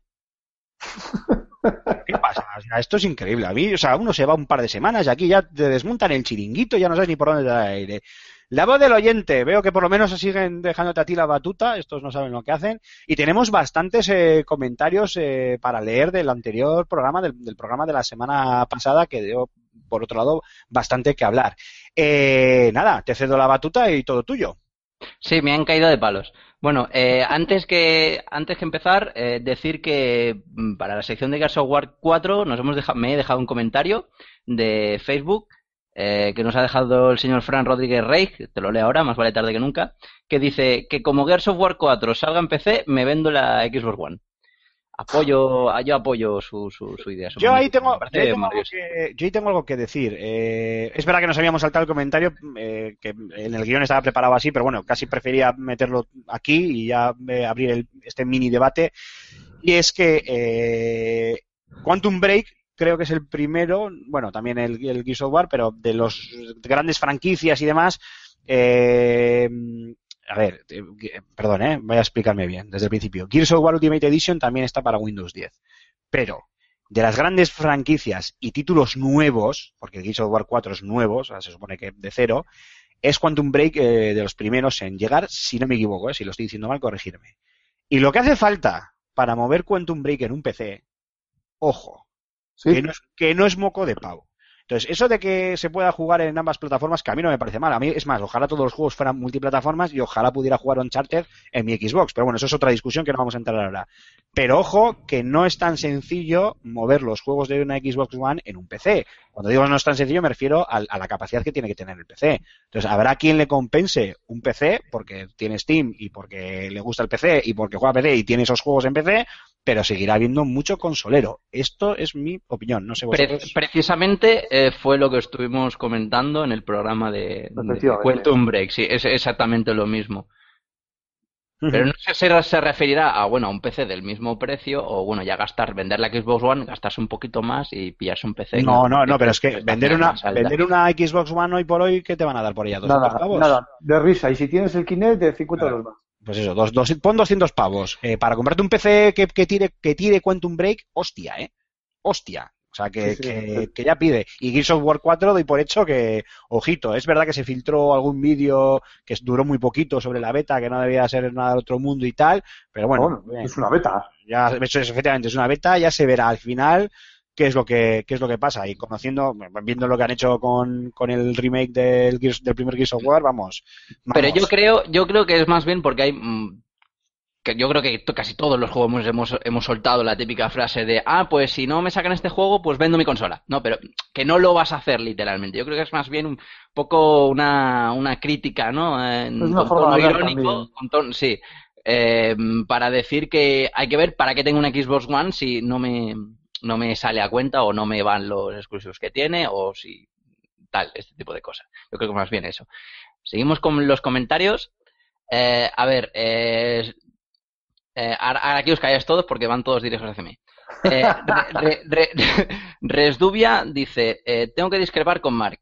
Los bosses de Demon Souls, lejos de ser un error de diseño, son tremendamente originales, variados y su truco para derrotarlos evidencia lo bien pensados que están.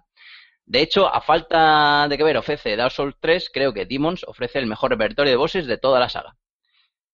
Uno parecido, eh, Janfrey dice, en Demon y Dark Souls los bugs, en los jef- bugs, los jefes son intencionados en su mayoría. El ejemplo más claro es el bicho de lava que bloquea la entrada a Izalith, que se deja la mano enganchada, le das un golpe y se cae. No es un fallo de diseño, es un guiño para que hagas, ah, después de comerte la cabeza al intentar pasártelo por vía legal.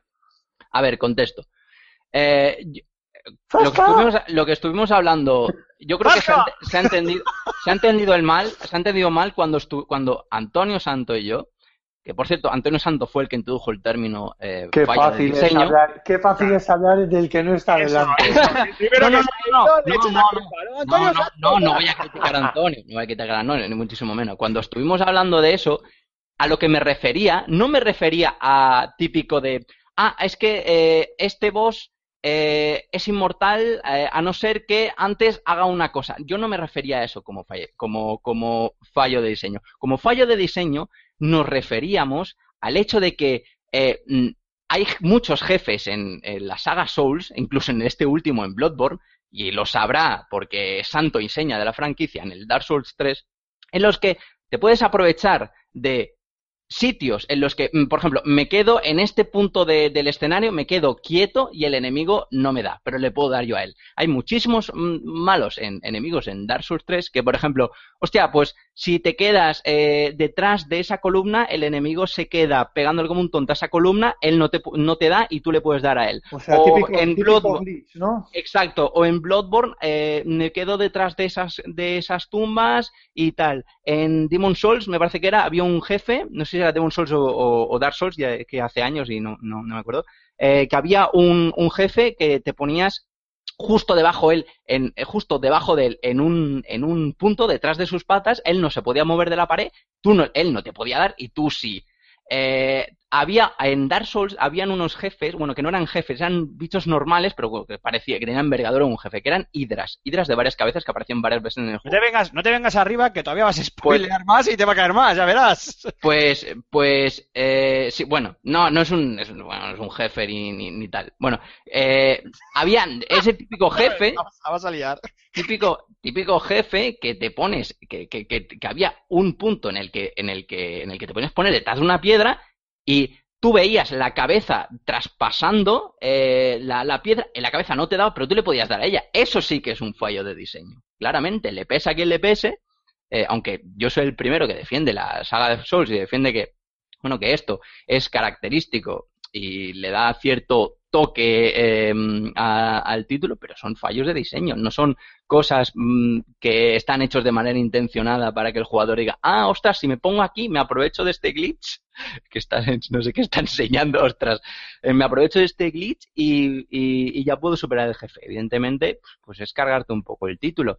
También está el, el bug de Demon Souls, que tú podías, eh, si perdías las almas, cogías, quitabas el juego y cuando lo volvías a poner, ya, mm, ya, eh, eh, ya las había recuperado. Antes de- Claro, ¿Dices eh, ahora? Sí, sí. Antes de Sí, exacto, exacto, sí, sí. Tú, o sea, tú perdías la, te, te cogía, el, eh, te cogía un malo, te mataba, tú quitabas el juego y ahora aparecías antes, sí, sí, o sea, tú no perdías la, eh, evidentemente Demon Souls perdió toda la dificultad por eso. Maldita sea. Bueno, sí, sigo- ver. espera, sigo, sigo leyendo comentarios. Lee, lee. Aquí dice uno, eh, Arquect, que creo que nos ha comentado ya más de una vez, un saludo. Por Dios, un- hasta yo le mando un saludo de aquí que, Sí. que nos tuvo que poner en vereda porque nos comentaba el chaval que siempre nos, bueno, chaval o chavala, que no sabemos, que nos comentaba siempre un montón todos nuestros programas, además hacía unos análisis muy extensos y muy interesantes y durante un tiempo no le hicimos ni, ni puñetero caso. Es un clásico de, de iVox, nos sigue, vamos, uno de nuestros más fieles seguidores. Un saludo desde aquí, Arquette. Bueno, pues le prometemos que no nos vamos a saltar ni un comentario suyo más. Eh, dice, yo también discrepo el que dice que la primera vuelta de, de cualquier Daredemon o Blood se lo pasa cualquiera. Eso lo dije yo. En sí, el juego es un reto de principio a fin, en todas sus facetas. Habrá gente que sí sea capaz de terminar el juego por primera vez y no en su segunda vuelta plus. Otros que la acabarán varias veces y otros que no pasarán del primero o segundo boss de la primera vuelta. Yo creo que es un juego mental y de habilidad con las manos a un 50%. A ver, eh, cuando dije que estaba hecho para que se lo pasase cualquiera a la primera vez, es que eh, mm, el juego está. Otra cosa es que tú tengas más paciencia o, menos paciencia, o más habilidad o menos habilidad, pero realmente tú puedes pasarte el primer, mm, la primera partida del juego sin entender siquiera la mitad de los conceptos de que, el juego te presenta, sin meterte, sin mejorarte tampoco mm, mucho a niveles estratosféricos la- las armas y las armaduras, sin meterte defensas mágicas, sin decidir con- contra qué jefe es mejor una cosa u otra, te puedes pasar el juego con el mismo equipo y la misma arma, mejorándolos, evidentemente, porque eso siempre ayuda, y, ya está, y, y poco más. Que en el, en el New Game Plus, a partir del New Game Plus, sí es cuando tienes que empezar a mirar este tipo de cosas. Ostras, contra tal jefe me viene mejor ponerme un escudo eh, que tenga protección contra el fuego eh, de un más 20%. Está claro, pero en la primera partida perdona, no hace falta eso. Perdona, perdona, Cormac. Rulo, voy a por un café, ¿quieres algo? Sí, sí, yo me quedé aquí. Yo estaba escuchándole y estaba pensando, tío, es que le están dando zascas por todos lados. Perdona, perdona, Mar, sí, dale. Sí. Sí, y, y bueno, ya, y ya está, poco más. Es lo, es lo que. Básicamente. O sea, o sea, sí. mm, A ver, puede ser más o menos, le puede gustar a la gente más, más o menos, pero, pero, pero que está hecho para que, para que se lo pase, para que se lo pase cualquiera, con un poquito Yo de paciencia. yo no soy cualquiera entonces, ¿eh? Sí, hombre. Yo tampoco, Sí, hombre. ¿eh? Joder, yo soy, soy un manco para esto. Yo tampoco. Eh, ¿Algún comentario más? Sí, eh, David Alonso que nos pega un tirón de orejas por los spoil, por los spoilers del, del Dark Souls. Pero hicimos spoilers. A ver, a mí me que- yo leí el comentario y, de, y empezó Yo no a me acuerdo. Dije, a ver, vamos a ver, ¿qué spoiler? Eh, el pueblo no me soberano. dice que habéis Yo- hecho spoilers, es que habéis hecho es spoilers. cierto, a la Oscar. Vale, pues, pues nada, todos quemados. Ahora cuando, cuando termine el programa os cogéis el, sacáis el- la fusta y os pegáis así 10 veces en la espalda. Si es que no os, no os puedo dejar solos. No, no os puedo dejar solos. Lo, lo haríais parda. Vale, ¿alguna cosita más? Eh, bueno, un comentario de un usuario anónimo que dice, la primera vuelta es el tutorial. La primera vuelta es el tutorial. Ajá. Bueno, no tutorial como entendemos el término tutorial, eh, pero sí que a la segunda vuelta, evidentemente, vas ya con todos los conceptos aprendidos. Eso está claro. Vale, vale. Vale, ¿qué más? Dicho queda. Ya está, ya está, ya está. Muy bien, ya. Pues no, Madre hombre, mía, ¿eh? he estado, no he estado... Me- me- eh, ya ves, o sea, Está mal. ¿ves? Eh, ¿ves? Esto es ya os lo que llevo diciendo, os lo que llevo diciendo mucho tiempo. La tengo que cagar ¿ven? para que vengan a criticarme, pero al menos así me comentan. No, no, sin comentar. Mira, más patético es lo mío, que ha sido abandonar el programa y de repente dais ya unas medias de la hostia, todo el mundo comenta, digo, pero qué cojones, ¿qué, ¿habéis esperado que me vaya yo? ¿Qué pasa, que tiene que estar Alfonso? Buah, es que es salseo, tío. O sea, el salseo genera audiencia, tío. Ciertamente. Si es que, ¿qué pasa, que no salseabais cuando estaba yo, pedazo perros? No, pero es que ahora con que a Raúl y Antonio son la misma persona, que Aymar se va por motivos ocultos y viene otro. Eso es, eso Cosas es. dan juego. Y está todo el mundo ahí diciendo, ¿qué pasa aquí? ¿Qué pasa aquí? Vamos a escucharles a estos, que aquí pasa algo. bueno, chicos, pues se acabó por hoy, se, bueno, se acabó por esta semana. Eh, para mí ha sido un placer volver, todo hay que decirlo. Pero como de costumbre toca al momento de la despedida y del el cierre. Así que aquí tengo el listado de gente de la que me tengo que despedir, pero básicamente me tengo que despedir de ti, Mark, porque lo que es Raúl le tengo que dar la batuta ahora para que haga el, su cierre habitual semanal. Así que nada, muchísimas gracias y si no nos escuchamos pronto otra vez en, en directo en un programa, pues ya andaré atento a, a vuestras andanzas en, en Level Up. Pues nada, yo me voy, que está la beta del Battleborn, me está gustando bastante. En, en nada vídeo, en, en, en fsgamer.com. Y, hostia, pues la semana que viene me llega el Dark Souls, madre mía. Eh, yo el miércoles que viene no, eh, estoy tan enfermo, no me puedo ir. ¡Madre mía! tengo que cuidar de ella. Bueno, tú también te vas a tener que hacer, te vas a tener que hacer, vas a tener responsabilidades el miércoles que viene, ¿no? Sí, sí, sí. Un abrazo, Mark. Venga, un saludo. Y querido Rulo, otro abrazo para ti, ya sabes lo que toca. Bueno, pues eh, me voy a jugar al Titanfall, eso es ineludible, me ha entrado mono ahora otra vez de jugar y de, de- desempolvar mis, mis robocillos que tengo por aquí, por el escritorio. Y nada, esta vez en vez de utilizar agua hirviendo para echarte y mar, utilizaremos una pica eléctrica, porque parece que no te vas. Sí. Así Simpático. Eh, ya te cazaré ya.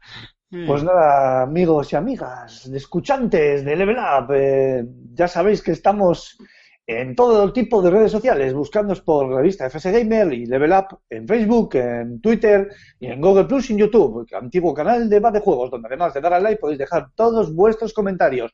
También tenemos As, podéis buscarnos por podcast Level As, Level Up. ya empezamos ya, ¿eh? As. Venga, Y dejarnos todas las preguntas, por favor, preguntarnos algo, porque si no tenemos que inventarnos cosas para Cormac, para meterle zascas, no puede ser esto. En fin, también tenemos Telegram. Cormac, FS hijo puta.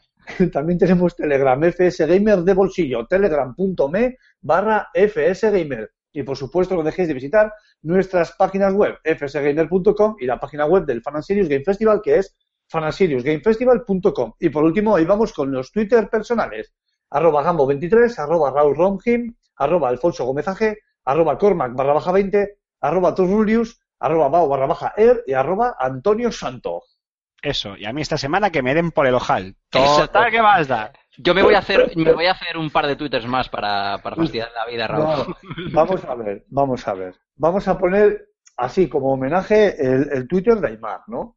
Pues que sí. es Aymar barra baja. O sea, para los oyentes que sepáis que lo está escribiendo en el guion según lo está leyendo.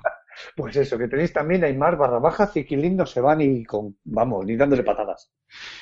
Muy bien, Rulo, muy amable. Tus palabras, me han llegado al corazón, que lo sepas, muchísimas gracias. Eh, eh, un abrazo. Y a vosotros, queridos oyentes, pues nada, lo primero pediros disculpas, porque como habréis podido comprobar por mi horrible presentación de este programa, estoy bastante, bastante oxidado y bastante desconectado, pero bueno, espero que por lo menos os hayáis pasado un buen rato, os hayáis divertido. Y como siempre suele decir Alfonso, para no enrollarme, ser felices, jugar a muchos videojuegos y la semana que viene aquí en Level Up, más y mejor.